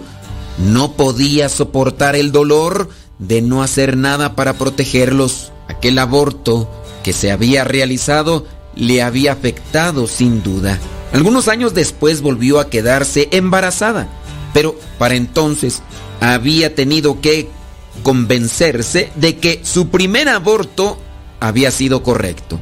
Así que decidió que para autoconfirmárselo tenía que abortar de nuevo dentro de su idea. El infierno de dolor continuó hasta que se enamoró de nuevo. En ese tiempo decidió de nuevo volver a tener hijos. Se sentía por fin preparada, pero tras intentarlo tres años, nunca lo consiguió. Pasó casi 20 años en terapia y con psicofármacos, 20 años de sufrimientos de todo tipo, interior, exterior, todo era angustiante, un sufrimiento que culminó con un intento de suicidio el 30 de abril del año 2010. Conectar este dolor con su verdadera causa, el aborto, le llevó muchísimos años. Para ella fue como tocar el fondo, pero con las piernas. Y eso le ayudó a tomar impulso para volver a salir. Alexandra explica en su testimonio que toda su vida se había considerado atea e incluso blasfemaba de manera convencida. El sentimiento de culpa con el que cargaba no fue inducido por creencias religiosas, porque se consideraba atea y la iglesia no pudo ser responsable de lo que sucedió después. Ella era el prototipo de mujer libre a semejanza de su mamá, ajena a cualquier influencia religiosa. Ella era hermosa, inteligente, divertida y llena de amigos, pero no conseguía perdonarse a sí misma porque no había llamado por su nombre lo que había hecho. Pero un día llegó a su vida el amor y la misericordia del único que lo puede sanar todo. Sí, llegó a su vida Jesucristo que la rescató justo al borde del abismo y su vida comenzó a florecer de nuevo. Un viaje inesperado a Asís. Sí, la cuna de San Francisco de Asís. Este viaje fue propuesto por su novio, que era creyente, pero no practicante. Y este viaje le comenzó a abrir los ojos. Lo siguiente fue una Biblia que su mismo novio le regaló y ella comenzó a leer más por curiosidad que por fe. Cuatro meses después bastaron para que ella se encontrara en la parroquia allá en Meyugori. Allí la cercanía a la Virgen le hizo sentirse perdonada y comenzó a sonreír de nuevo. Sintió un amor que nunca había sentido. Sintió que podía perdonar a su madre por haberle inducido en aquel momento a abortar la primera vez. Y llegó un día en el que ya no podía vivir sin la oración y los sacramentos porque se había hecho un hábito en su vida. Alexandra ahora explica su testimonio para ayudar a otras personas. En sus palabras ella dice, lo hago para ayudarles a entender que el aborto es una muerte doble, la de la madre de manera espiritual y la del niño físicamente. Todo en esta vida tiene sus consecuencias. Si hacemos cosas buenas, hay cosas buenas. Si hacemos cosas malas, hay cosas malas.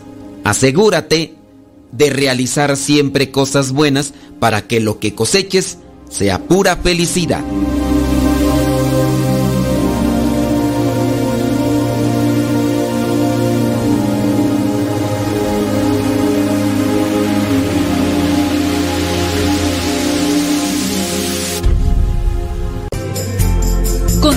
Con nuestra programación. Estás en radiocepa.com, emisora católica de los misioneros servidores de la palabra. Desde la oscuridad del mar aparece, te tienes que cuidar.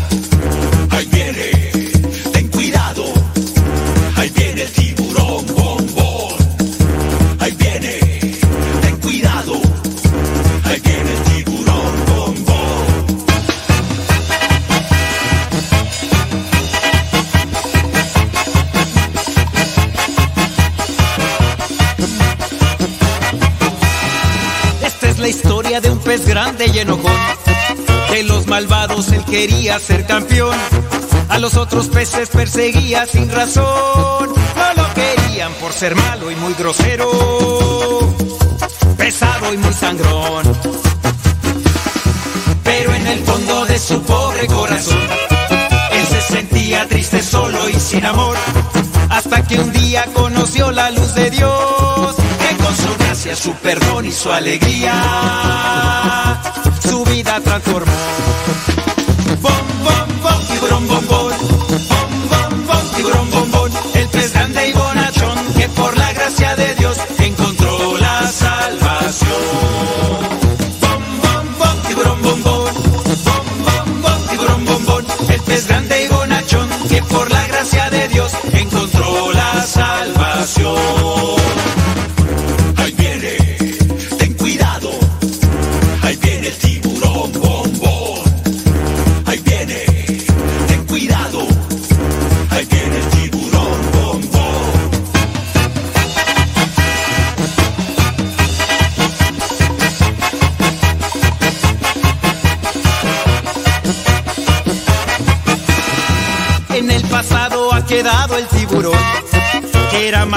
que causaba gran terror.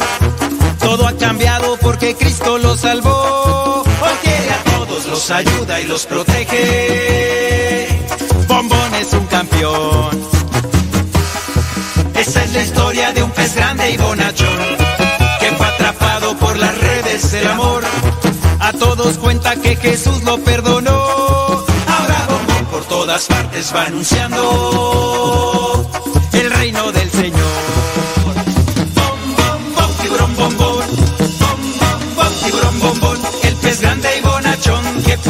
Gracia de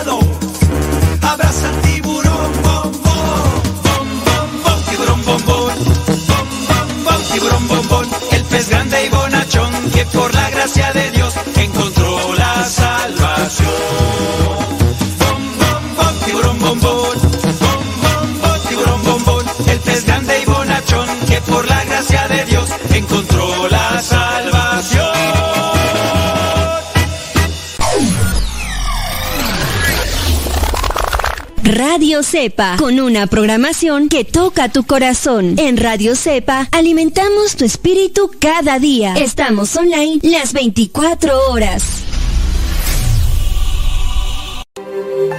¿Cómo olvidar el día en que te conocí?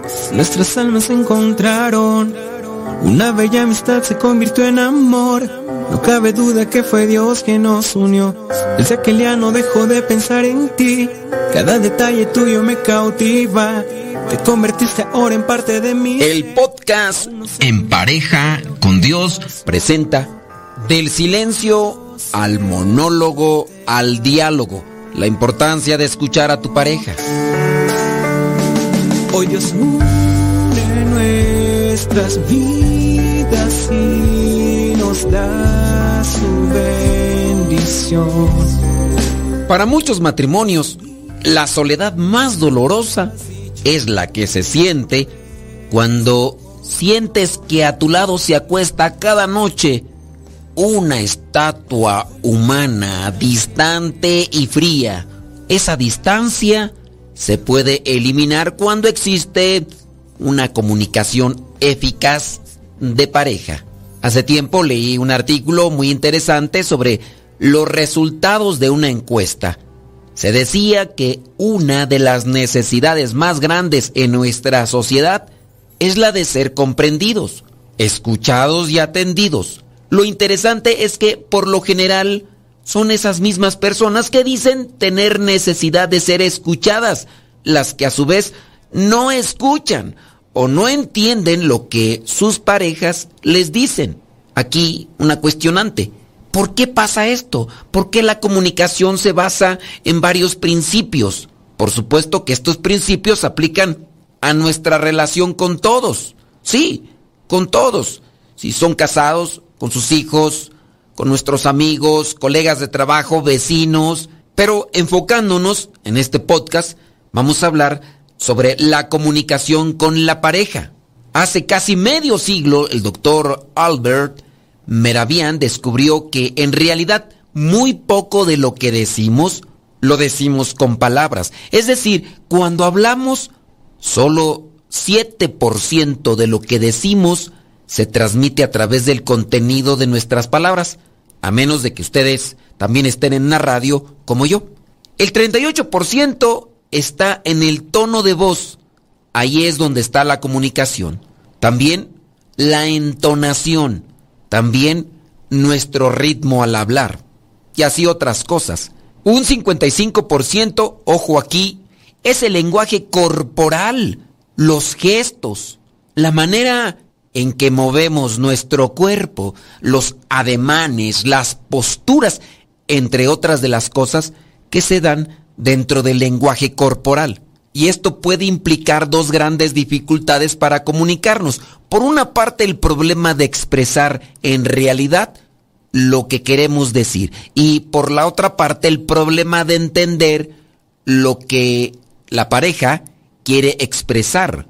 Para poder comunicarnos efectivamente, tenemos que aprender a leer lo que está diciendo la pareja más allá de las palabras. Por ejemplo, las expresiones faciales, que a veces son las que más se dan a conocer, bien interpretadas o mal interpretadas, dependiendo cada caso. Ojo con esto.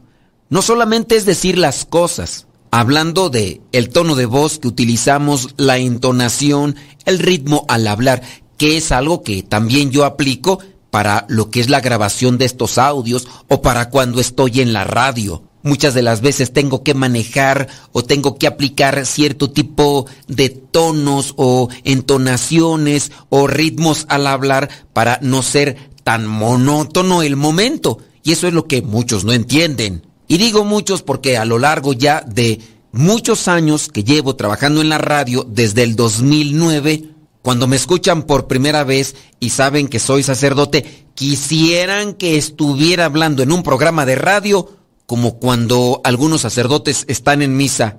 Hermanos, el día de hoy vamos a escuchar qué es lo que nos dice el Señor. Personas que obviamente no entienden el lenguaje radiofónico, pero eso es harina de otro costal.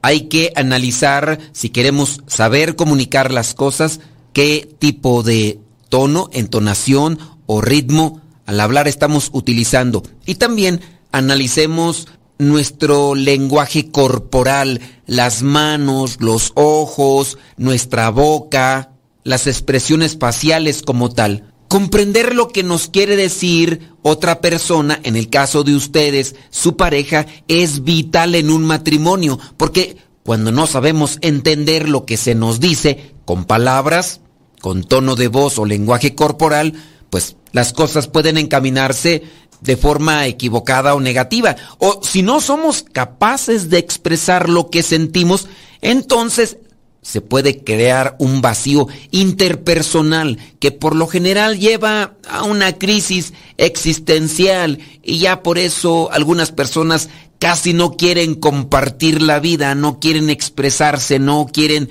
dar a conocer lo que sucede en el día a día. Permíteme repetirlo, porque esto es muy importante. El vacío entre las personas y muchas de nuestras crisis tienen su origen en la incapacidad de codificar y decodificar nuestras intenciones, es decir, de entender, de hacer entender y las motivaciones de la pareja, en el caso de los matrimonios, una simple caja de chocolates, una tarjeta, un libro, pueden ser un gran halago o dependiendo la circunstancia, puede ser una ofensa. Esto, como les digo, depende de la persona que lo recibe y también de la relación que tenga con quien está dando el regalo. En palabras de un psicólogo conocido de hace ya mucho tiempo, la soledad, decía, no está determinada por la cantidad de gente que nos rodea, sino de la incapacidad de comunicar las cosas que nos parecen importantes. Cuando no vivimos juntos, cuando no compartimos la vida, se podría entender, pero cuando se está viviendo juntos desde hace ya mucho tiempo como matrimonio, pareja, eso podría ser inadmisible, incomprensible, porque se deberían de conocer. Algo que nuestra sociedad cada vez más fría y distante ha olvidado es lo que elimina el vacío interpersonal, es la empatía, es decir, el deseo, la habilidad de ponerse en el lugar de aquel que sufre. La empatía es la que nos hace estar cerca de aquella persona que podría ser, no sé, el chofer de un taxi, el mesero, eh, la persona que trabaja en cualquier circunstancia es lo que hace que no nos veamos mm, a nosotros como seres humanos de primera y a quien no es de nuestro grupo o nivel social como seres humanos de segunda.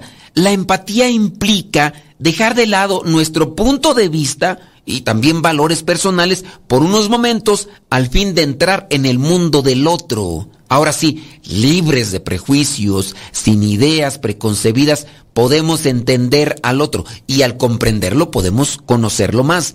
Es en realidad la única manera de comprender a nuestros semejantes. La empatía es estar dispuestos a, aunque sea por un instante, apartarnos de nuestro propio yo para poder comprender, en este caso, al hijo, al, a la esposa, al esposo, y tratar de indagar y entender por qué habla o piensa, actúa como lo hace.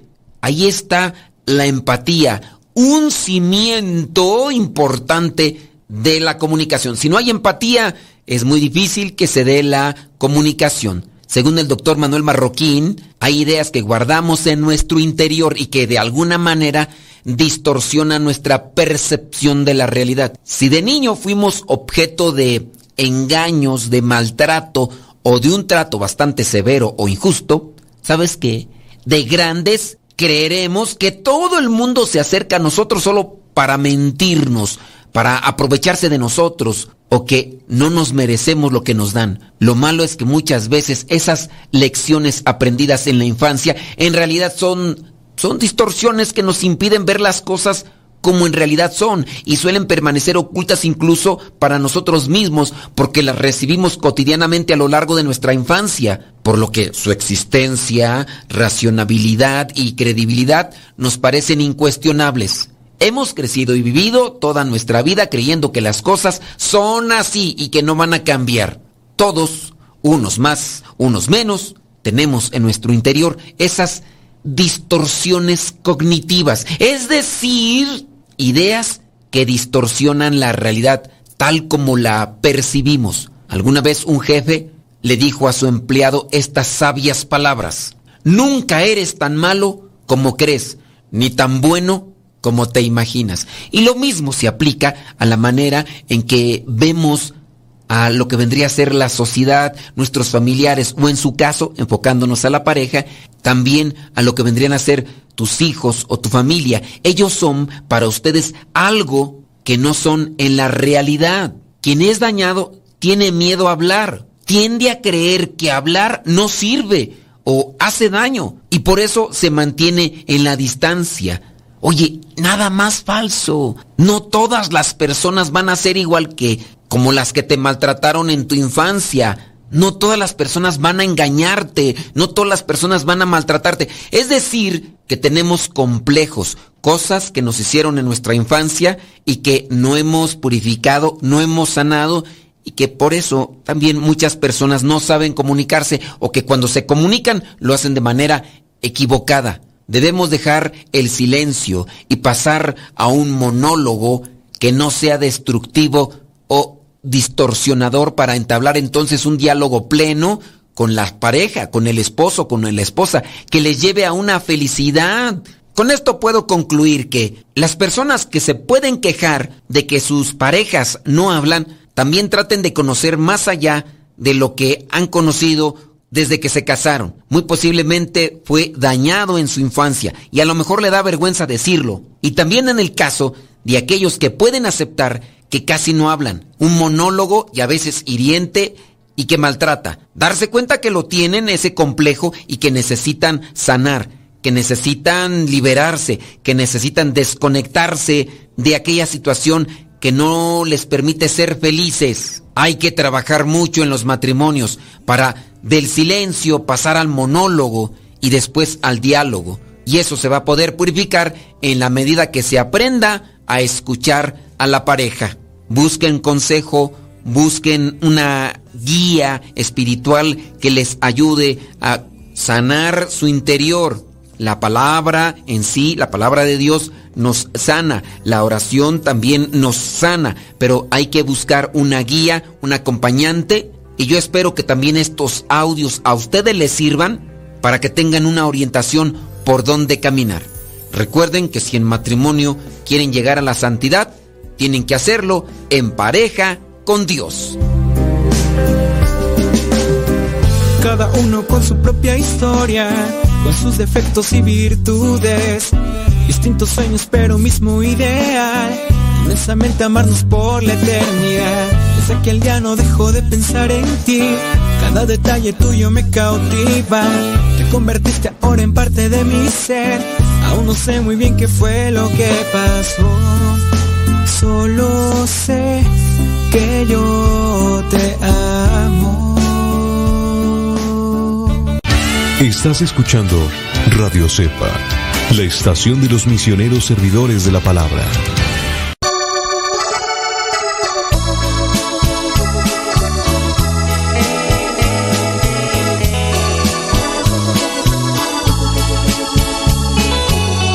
Muchas gracias, mi Señor por haber mirado en mí a esa oveja descarriada que faltaba en tu redil. Muy herido, con el alma destrozada, porque tú, Señor, sabías todo lo que había en mí. Mil veces yo te negué, otras mil te desprecié, culpándote de mis penas, lastimé tu corazón. Me arrepiento, mi Señor, de haber sido como fui, yo que tanto te ofendí, hoy me abrazas con amor. Te agradezco con el alma, me has devuelto al fin la calma, que con tu misericordia ahora vivo muy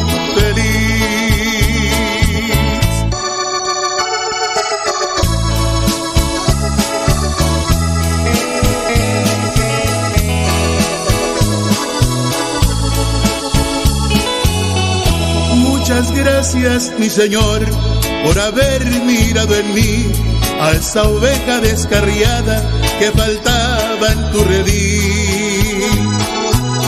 Me encontraste muy herido, con el alma destrozada, porque tú, Señor, sabías todo lo que había en mí.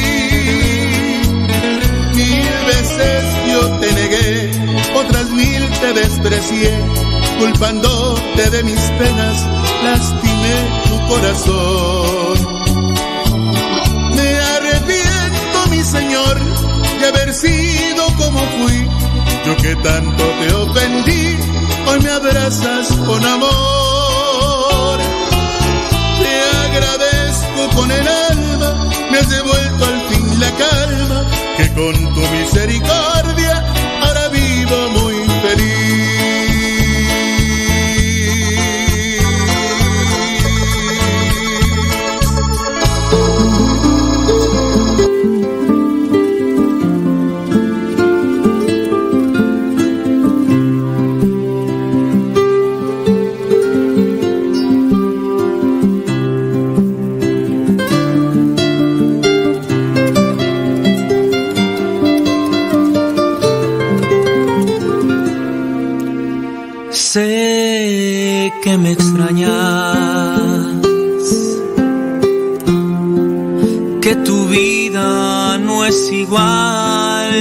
presencia.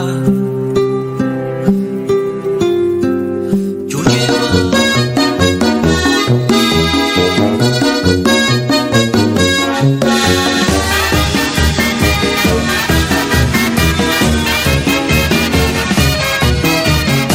Esta es la historia de un 10 de la mañana con 10 minutos.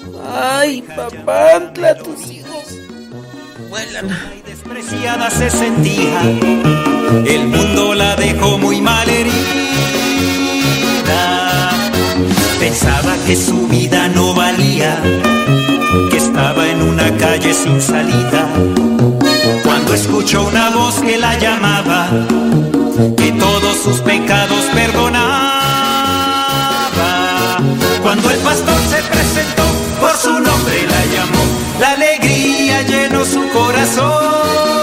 el pastor se presentó y ella su voz reconoció, melodía de gozo se llenó.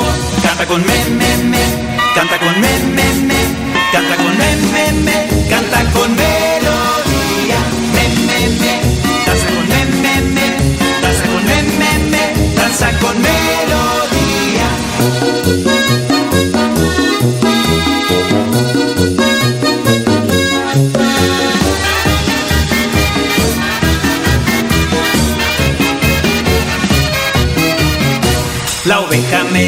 Está contenta, está llena de paz y de esperanza. Bien sabe que el pastor nunca la deja, hoy vive por su amor y por su gracia. La oveja melodía canta y danza, y a todos nos contagia su alegría. En Cristo ha puesto toda su confianza, Jesús el buen pastor será su guía. Cuando el pastor se presentó, por su nombre la llamó. La alegría llenó su corazón. Cuando el pastor se presentó y ella su voz reconoció, melodía de gozo se llenó. Canta con me, me, me, canta con me, me, me, canta con me, me, me, canta con melodía. Me, me, me, danza con me, me, me, danza con me, me, me, danza con melodía. Entonces melodía, desde entonces melodía, no se aleja del pastor, no se aleja del pastor, aunque la senda sea sombría, aunque la senda sea sombría, ella no siente ningún temor, ella no siente ningún temor. Desde entonces melodía, desde entonces melodía, tiene a Jesús en su corazón, tiene a Jesús en su corazón, nos comparte su alegría, nos comparte su alegría, hoy nos unimos a su voz, nos unimos a su voz, canta con me, me, me, canta con me, me, me, canta con melodía, me, me, me, danza con me, me, me, danza con me, me, me, danza con melodía,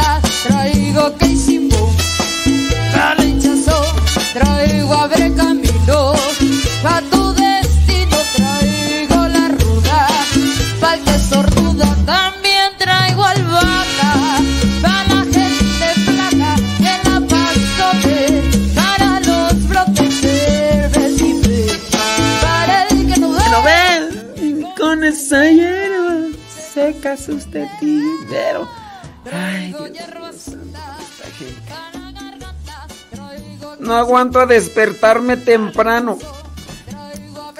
Más bien, duérmete temprano y cuando te despiertes temprano. eh, Ahí está el secreto.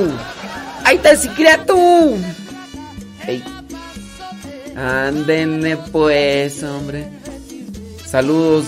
Fíjate que acá estoy viendo un comentario, pues de esos comentarios feos. No feo para mí, sino situaciones así como que tú dices.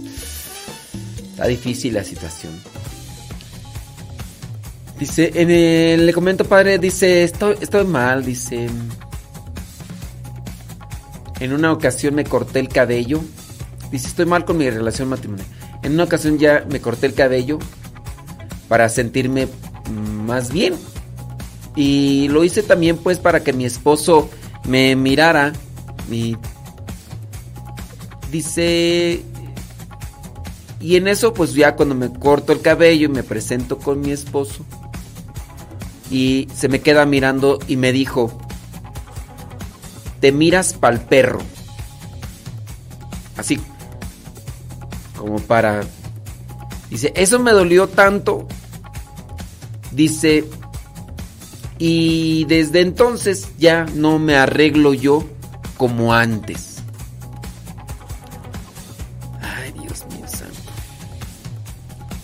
Pues pues está difícil la cosa. Está difícil la cosa. O sea, tú buscando así las cosas para arreglarte bien y y, que te que te responda así tu o que te diga así tu esposo que se refiere así tu esposo Mm, mm. no pues sí mm, qué triste qué triste. Sí hombre. Ah, hay que hacer. Se tiene que da- dar un diálogo fuerte con, con el esposo, ¿no? Y decir, ok, ¿crees que, que ayudas mucho con ese comentario, criatura?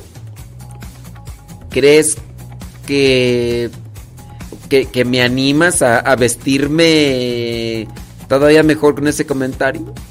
Ya si él se pone más josquillo, más. más complicado, pues. Está, está difícil la cosa, ¿no? Dice por acá otra persona, dice, perdí mi anillo de matrimonio, estoy muy triste, lo busco, sacudiendo toda la ropa, la volteé, el colchón no sale.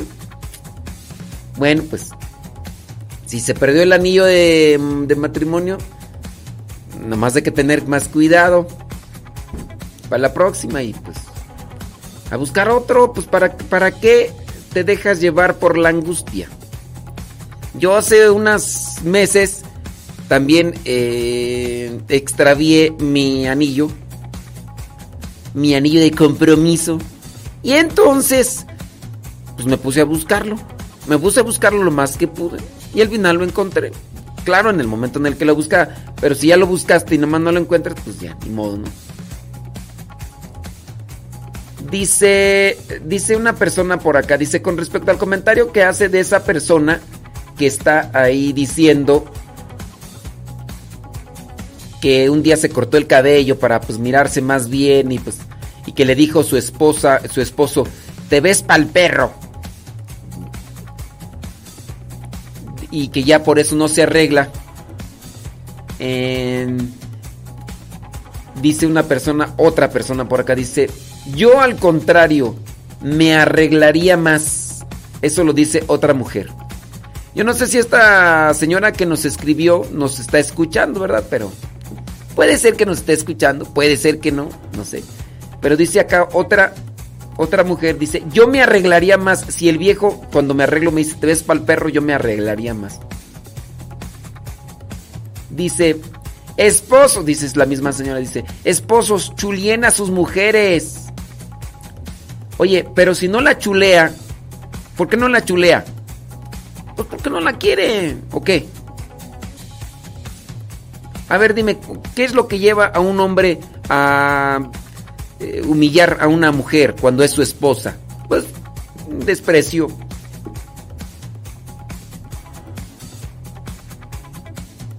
Sí. Dice por acá otra persona, dice, yo soy muy bocona. Yo le hubiera dicho, ¿quién es el perro? ¿Y quién es el perro?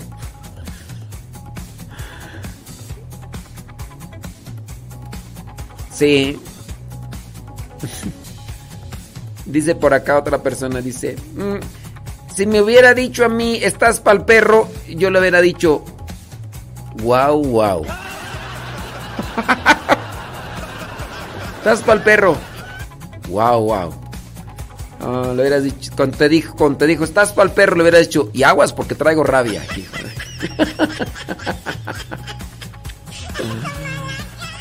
Ay, ay, ay. No, nos- no nos está escuchando la señora. Sí. No, quién sabe cuándo nos escribió. Ya tiene rato, yo creo que ya ni nos escucha. Bueno, está bien. Dice. ¿Ayer tú qué? A mí también se me perdió el anillo, pero como al mes lo encontré. Dice, bueno, yo no lo encontré, mi hijo lo encontró en la sala y yo ya había barrido y trapeado varias veces y no había visto nada. Pues, qué bueno que tu hijo lo encontró. Qué bueno que tu hijo lo encontró. Dice, cuando un hombre no chulea a su esposa, lo que uno hace para él, dice, hay que aceptar que ya el amor no hay. No hay, no hay, no hay. Dice por acá. eh, ya tenía días que no miraba el diario misionero. Bueno, se lo voy a pasar ahí. Dice, tuve que regresarme. Ok, muy bien. Yo hubiera dicho, ay, qué feo te dices. No lo entendí. Saludos desde Charler, Arizona. Gracias. Eh,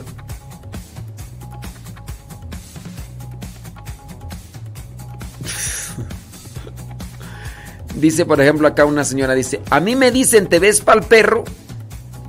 Yo le hubiera dicho, ¿y qué tiene? Muy mi, muy mi pelo, ¿no? Tú no dejes de preocuparte.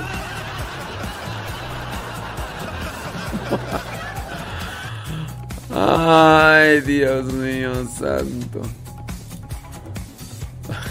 Con esta gente. Dice por acá. Sí los hay. Yo estuve cargando con ese tipo de comentarios por parte de mi esposo. Siempre decía que me veía fea y gracias a Dios liberé ese dolor. O sea, estabas embarazada y te decía que te veías fea. Ay, Dios mío santo. No, pues. Está feo el asunto. ¿eh? Dice.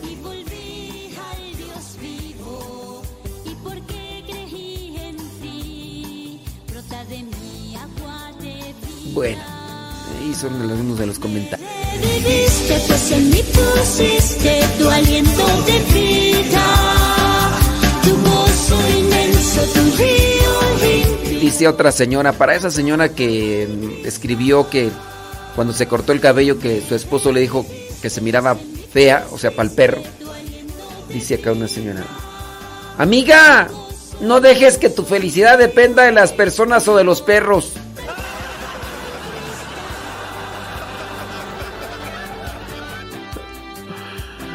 Dice por acá otra persona, dice, padre, a mí me dijo mi esposo que parecía payaso y yo le dije, pero no para tu circo. Eso, no se me dejen, no se me dejen. Tuve sed y fui a ti y bebí agua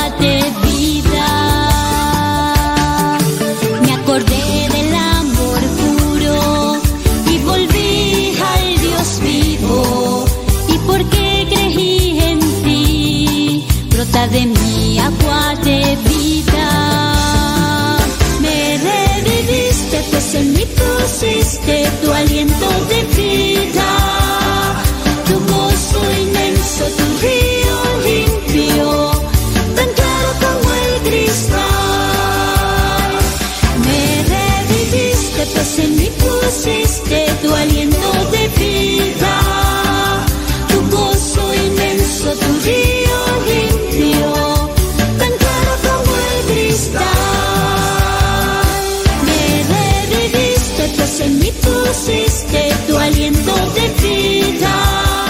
Dice acá una persona, dice, eso lastima demasiado y baja el autoestima.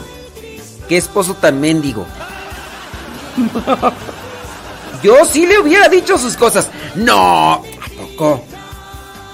¿Sí? ¿Sí? ¿A poco sí? ¿Sí? Sí, Así le hubiera dicho. Nah, no, no la creo capaz, ¿eh? No sé por No sé por qué, pero no le creo capaz de que le hubiera dicho sus cosas. Ya me quiero dormir. Sí, mija. Vamos a hacer oración. Vamos a pedirle a papá Diosito y al ángel de la guarda que nos acompañe. ¿Quieres? Sí. Empezamos. Ángel de mi guarda. Mi dulce compañía,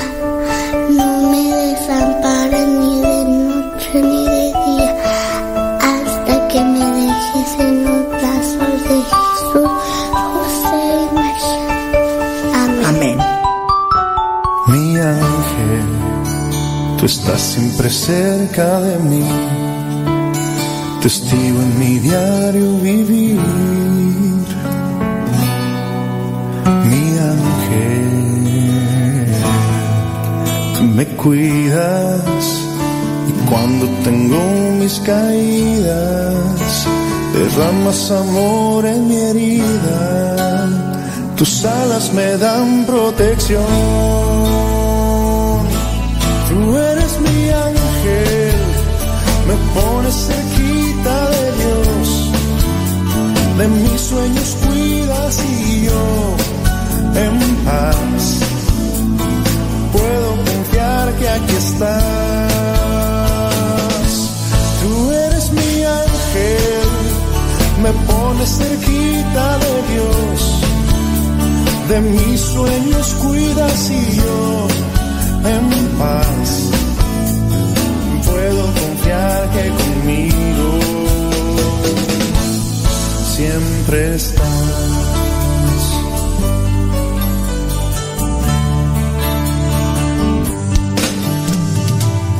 Sabes, ahora que lo he pensado, no sé si algún nombre ya tienes, nunca lo había imaginado, pero a mí siempre me ha gustado y amarte como siempre lo he hecho, como lo quieres, mi ángel. Tú eres mi ángel, me pones cerquita de Dios, de mis sueños cuidas y yo en paz estás. Tú eres mi ángel, me pones cerquita de Dios, de mis sueños cuidas y yo en paz puedo confiar que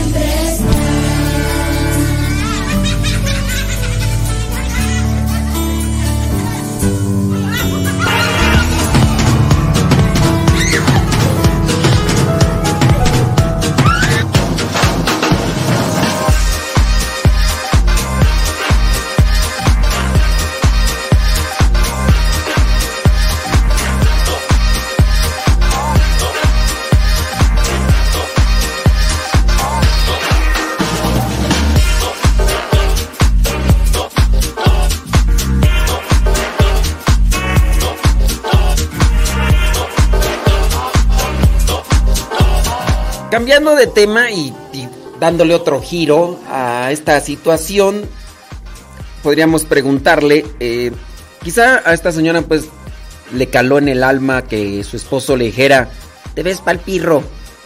Pero igual, eh, señoras, las que están casadas obviamente, ¿cuáles son aquellos piropos que les gusta escuchar de su viejo? ¿Ellos lo saben? O sea, en primera, ¿ellos lo saben o no lo saben? ¿Cuál- ¿Cuáles son esos piropos que a ustedes les gusta escuchar de su viejo. Ándale, ya vete a bañar, ándale, ya. ya vete a bañar.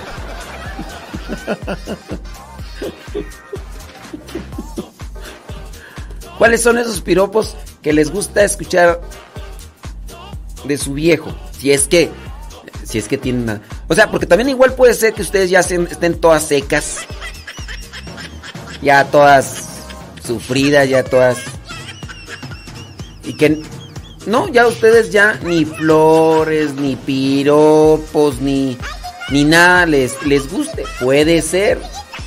Puede ser. Mm, sí puede ser que les diga, no sé, a lo mejor el viejo les dice mm, un piropo, no sé. No sé, no se me ocurre a mí nada ahorita, yo estoy seco de la mente, estoy cerrado de la mente. Mejor díganme ustedes cuáles son los piropos que les gusta escuchar a ustedes de sus viejos. Así como tal. Vamos a esperar ahí sus comentarios ahí atrás del Facebook y el 3 del Telegram. Ándele pues a Cuitlapilco presente. ¡Leonor! Laura Paredes desde Denver, California. Lupe Cubas Margarita, saludos de California. Eh... sí, no, ya, no, ya, no, es que ustedes son, son bravas. Para decirle de cosas al viejo, no, qué bárbaras. Qué bárbaras. Pero a ver, así, cambiando de tema, así, para darle un giro más sabroso al asunto, es, ¿cuáles son los piropos que a ustedes les gusta escuchar de sus viejos? Lo que estoy mirando es que fueron bien rápidas para responder y escribir qué es lo que le dirían al viejo si él les dijera te ves fea. Bien rápidas. Y. Y ahorita que les pregunté eso de cuáles son los piropos que más les gustarían, pareciera ser que. Que ya ustedes ya. nada de nada. Ay, Dios mío santo. Vámonos mejor con unas frases del Facebook mientras. Y, y ya, a ver si al ratito se les antoja. Escribí. Y si no, miren, yo, yo, yo campante. Yo campante.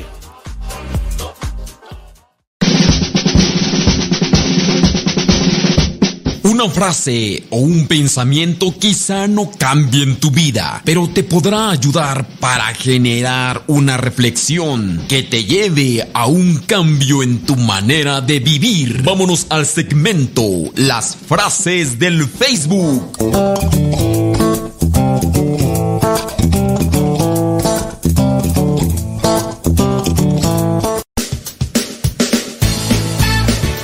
Dice una persona, piropos. ¿Qué es eso? Nunca los he escuchado en mi vida. Piropos. vamos a buscar la etimología. Etimología de piropo. Eh, etimología de piropo. ¡Ahí va el tumbaburros! La palabra piropo viene del griego piropus, que significa rojo fuego. Los romanos tomaron esta palabra de los griegos y la usaron para clasificar piedras finas de color rojo rubí. El rubí simboliza el corazón y era la piedra que los galanes regalaban a quien querían conquistar. Los que no tenían plata para los rubíes le regalaban lindas palabras. Entonces por eso de ahí este del rojo, entonces es rojo, rojo fuego y se regalaban piedras rojas que eran finas, piedras finas rojas, color rojo, rubí, eran piedras rojas granates. Entonces, pues los que no tenían para regalar esas piedras finas regalaban palabras bonitas. Entonces el piropo sí Sí, el piropo es una palabra bonita. Sí, yo sé que algunos de ustedes van a decir, ay, Fíjate que a mí nunca me han dicho un piropo. ay, ay, Dios mío. Pues sí, tendrá, tendrán. A ver, yo tengo curiosidad, tengo así como que. Bueno, ahí escriban, ahí escríbanle si es que. ¿Qué, qué palabras les gustan? Este. Que les digan. Así como. Y que, ojalá y que el viejo la sepa, ¿no? Para que más cada rato. Es más, que el viejo la sepa para que cuando ustedes anden así, pero bien enchiladas, así como. Ya sabes quién. Pero bien encendida que. Más que un piropo eh, rojo rubí, rojo. ¿Qué dijimos que era? Era rojo. Rojo fuego. Sí, pero más que de. De sonrojada que sea de enojada, ¿no?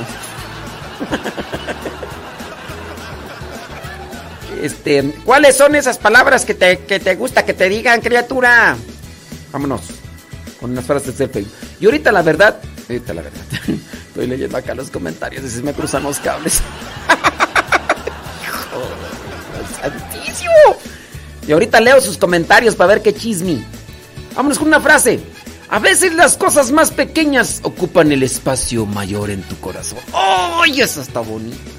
A veces las cosas más pequeñas ocupan el espacio mayor en tu corazón. Ah, los detalles, palabras. Este. Dime palabras dulces. Cajeta, charamusca, mazapán. No, dime palabras, dime palabras bonitas. Mm, Shakira, Talía. no, eh, dime palabras que lleguen al corazón. Una flecha.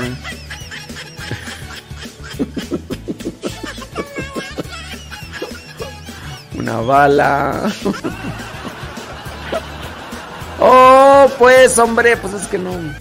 A veces las cosas más pequeñas ocupan el espacio mayor en tu corazón. A veces las cosas más pequeñas ocupan el espacio mayor en tu corazón. Otra frase. En muchas personas el miedo a perder es más grande que la satisfacción de ganar. En muchas personas el miedo a perder es más grande que la satisfacción de ganar. Oigan, ya los del Facebook no se pongan allá a chismear.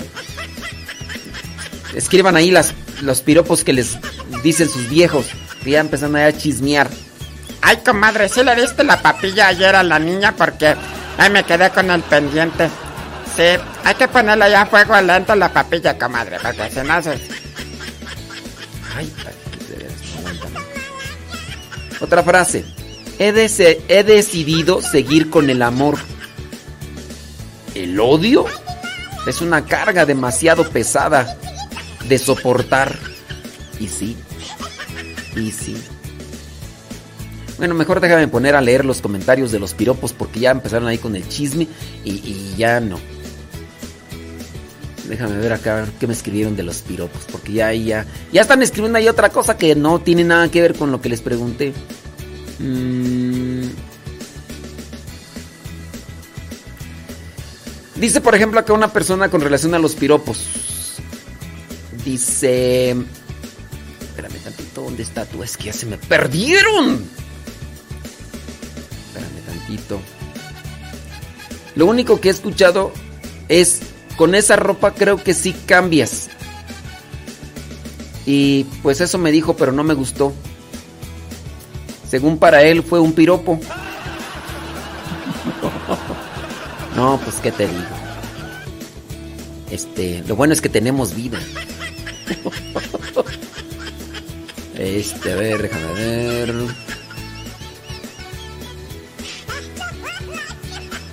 Eh, a mí no me piropea. Mm, Prefería que me mostrara su aprecio con hechos. Una vez dice que le llevó un libro de dietas. ¿Quién sabe qué te quiso decir? ¿Neta? Es que le llevó un, un libro de dietas. Y con ese mismo le di en la cabezota y le dije, pues deja de traer comida en las noches. No, pues que es. Que explícito. Sí, la verdad a mí ya no me gusta nada. Porque me dice muchas cosas bonitas y me regala y me regala cosas, pero anda buscando a otras. Entonces es obvio que lo que dice no es real. Bueno, ahí sí ya de ahí hay otras circunstancias. ¿verdad? Dice, por ejemplo, acá otra señora, a mí me gusta cuando me dice, ¿pasa algo en el cielo? Y la señora le contesta, "Eh, ¿por qué? Y él dice, porque un ángel me está mirando.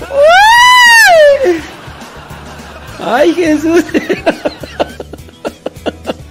¿A poco sí dice así? ¡Wow! no, está, está bien. Eh, miren, ese es un piropo bonito. ¿eh? Eh,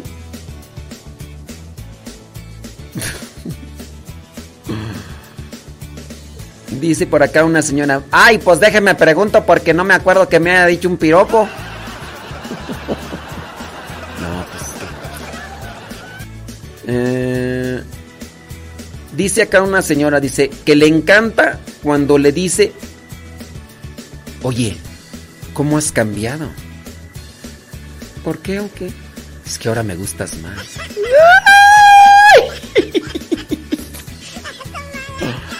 ¡Ay, papantla! Tus hijos vuelan, ¿no? Pues está bien, está bien. Eh, dice por acá, dice, a mí no me dicen piropos. Ni modo. Ni modo.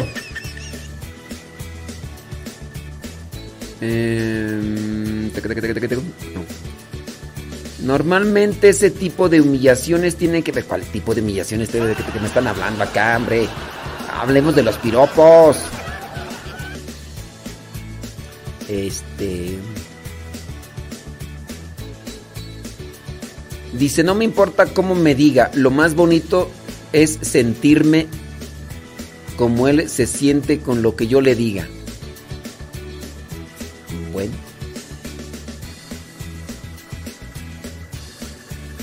Fíjate que no, no hay muchos comentarios de, de señoras que reciban piropos.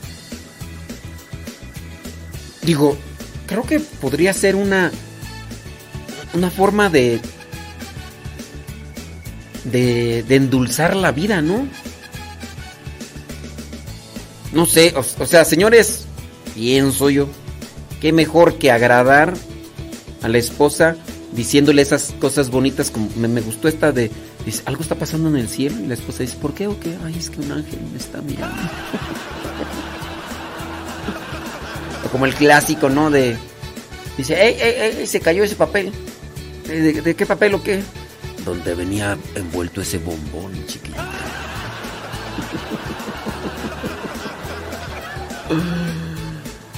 Ay, dice, padre, ¿es su internet? Se corta. Dice que se está cortando mi voz.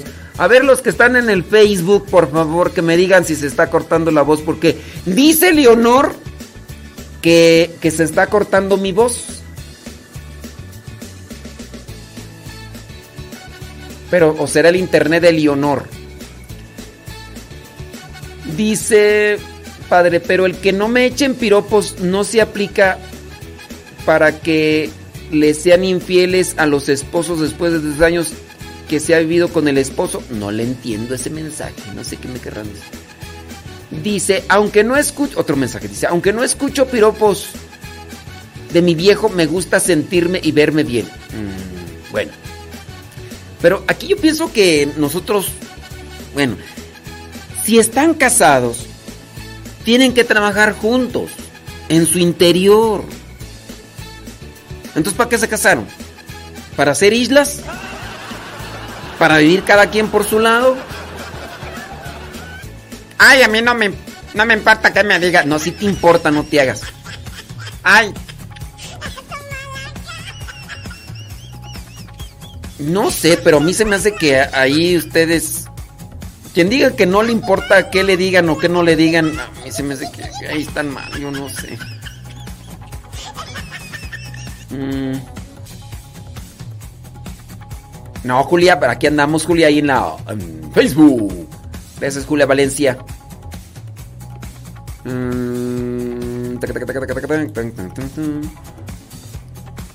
Dice Erika Gómez que es el internet pichurriento de Leonor. ¿Qué piropos? ¿Qué piropos? Platíquenme. Échenle variedad, criatura, de decirle cosas bonitas a. eh, o. Aquí ustedes, los que están ahí escuchando. ¿Qué piropos bonitos han escuchado o escuchan regularmente de su esposo? Ujú. Dice. Ah, No. Yo a mi esposo, dice una señora, dice, yo a mi esposo le digo, auxilio, se salió un bizcocho de la panadería. Eso es que son, son expresiones que podrían repetirse constantemente para alegrar la vida del otro. Yo digo que los piropos sí son importantes. Son formas de chulear a la persona. Y, y si no se las dicen, si no se las dicen, ¿qué onda? Entonces, ¿cómo se alegran la vida? Pregunto yo, yo aquí es mi cuestionamiento. No, no, no, no, sé, yo así como que... Yo por lo que estoy viendo, en un 85% de los comentarios que están tanto en Facebook y en YouTube, bueno, para decir 93%, así más o menos, a ustedes no les dicen ya nada.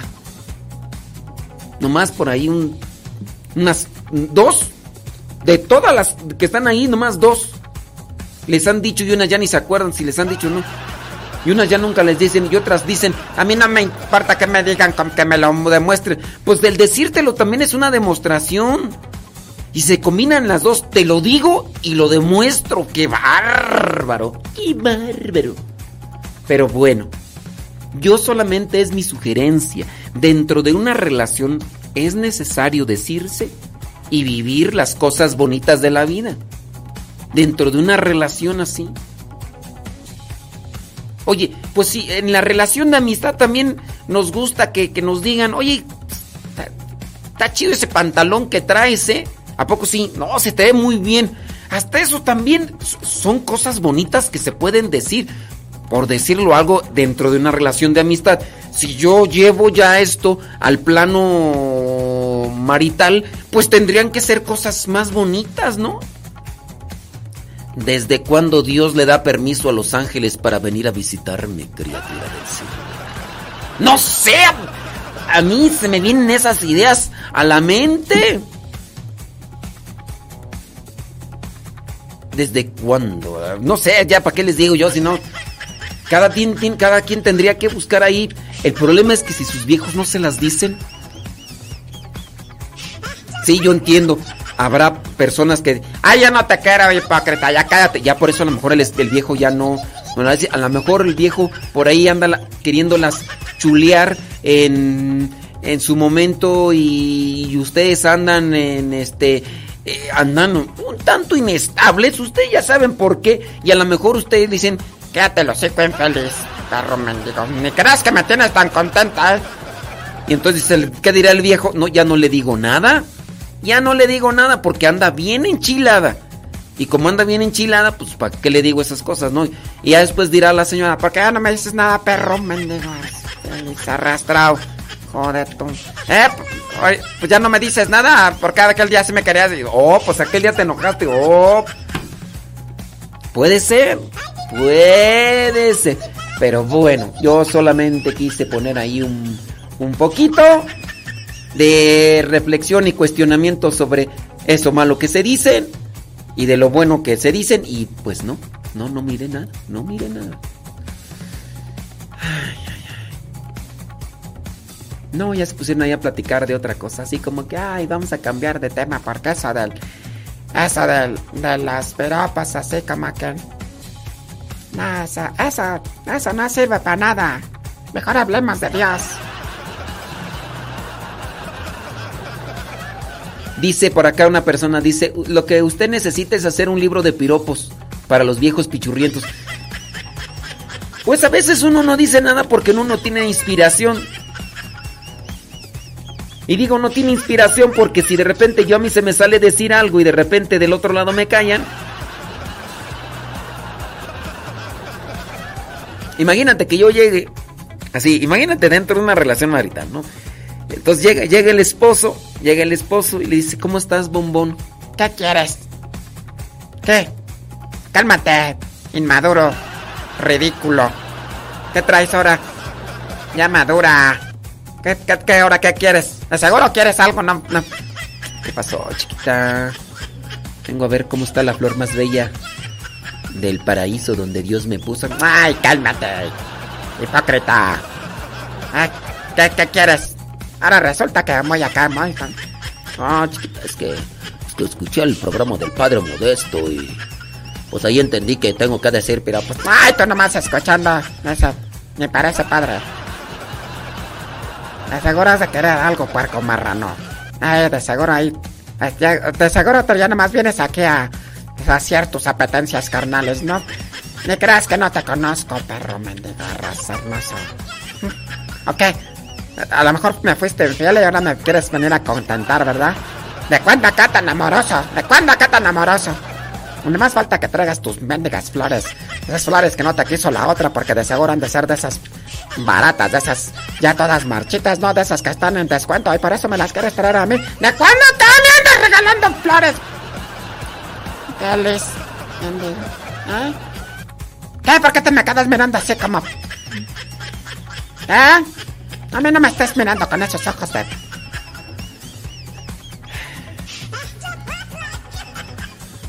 Pobres esposos santos, sumisos y abnegados, sacrosantos virginales. Pero se van a ir directo al cielo. Ustedes échenle ganas y pues...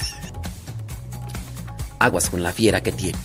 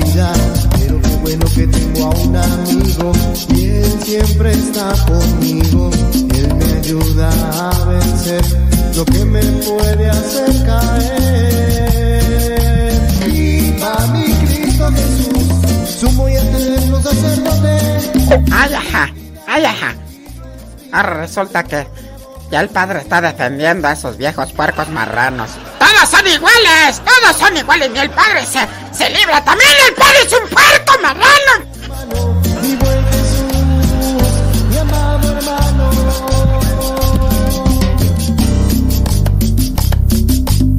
¿Por qué me apagan el micrófono? Yo quiero seguir hablando, seguro ya está del lado de... Ya no vuelvo a escuchar el programa de de esto porque ya se puso del lado de esos viejos puercos marranos.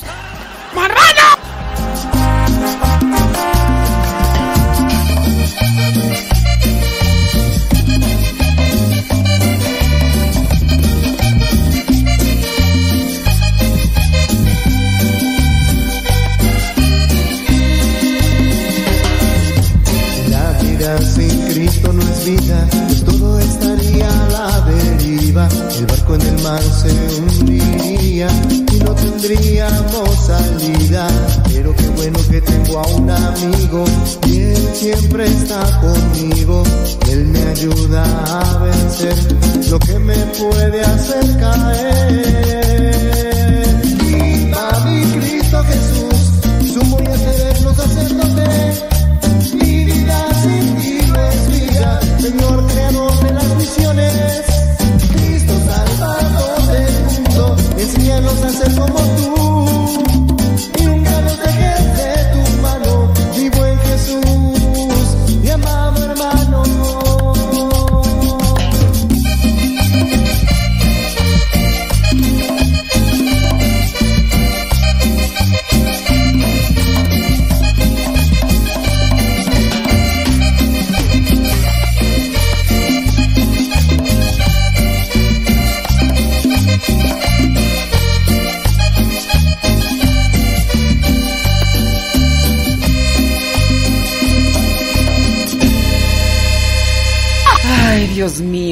desgaste.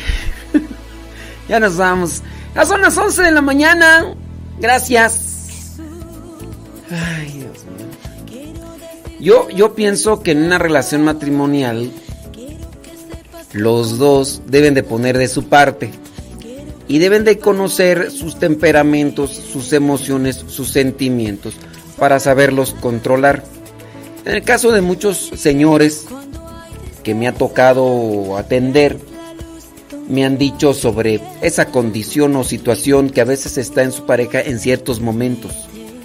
Demasiado quisquillosa, demasiado prejuiciosa, demasiado em, imprudente, demasiado eh, celosa, demasiado enojona, demasiado, en una palabra, impulsiva.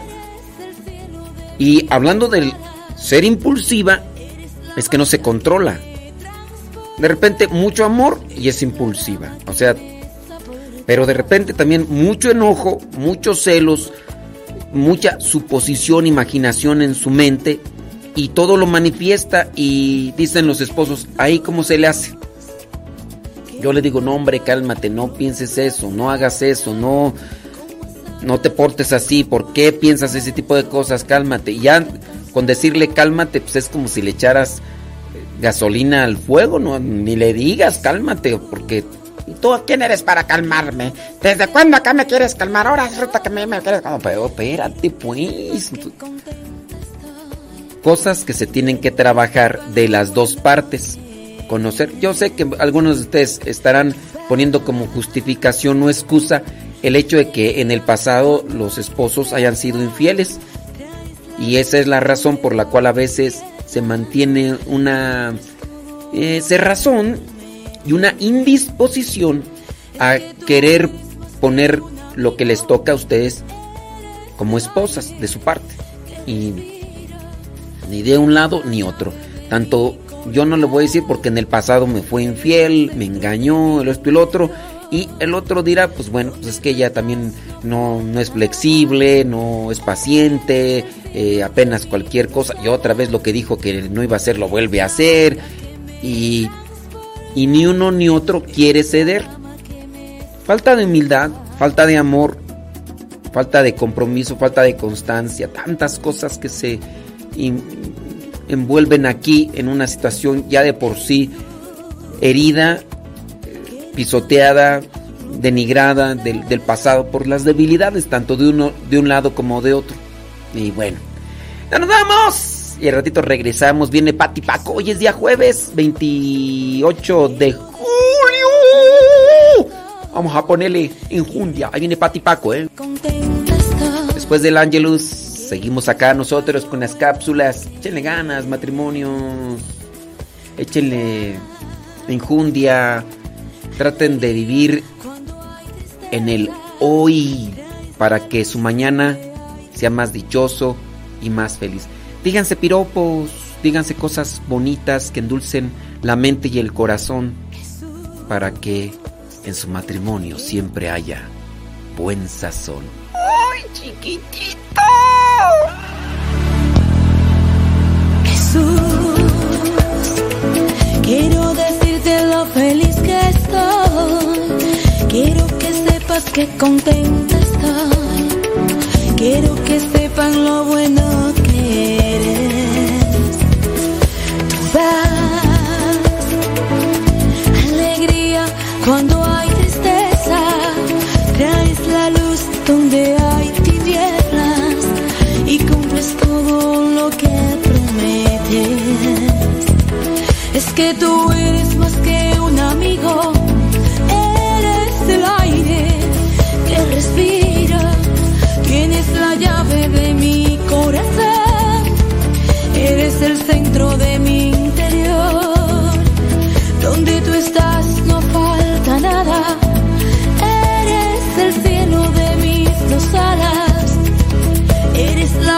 que me transporta. Eres la rama que me soporta.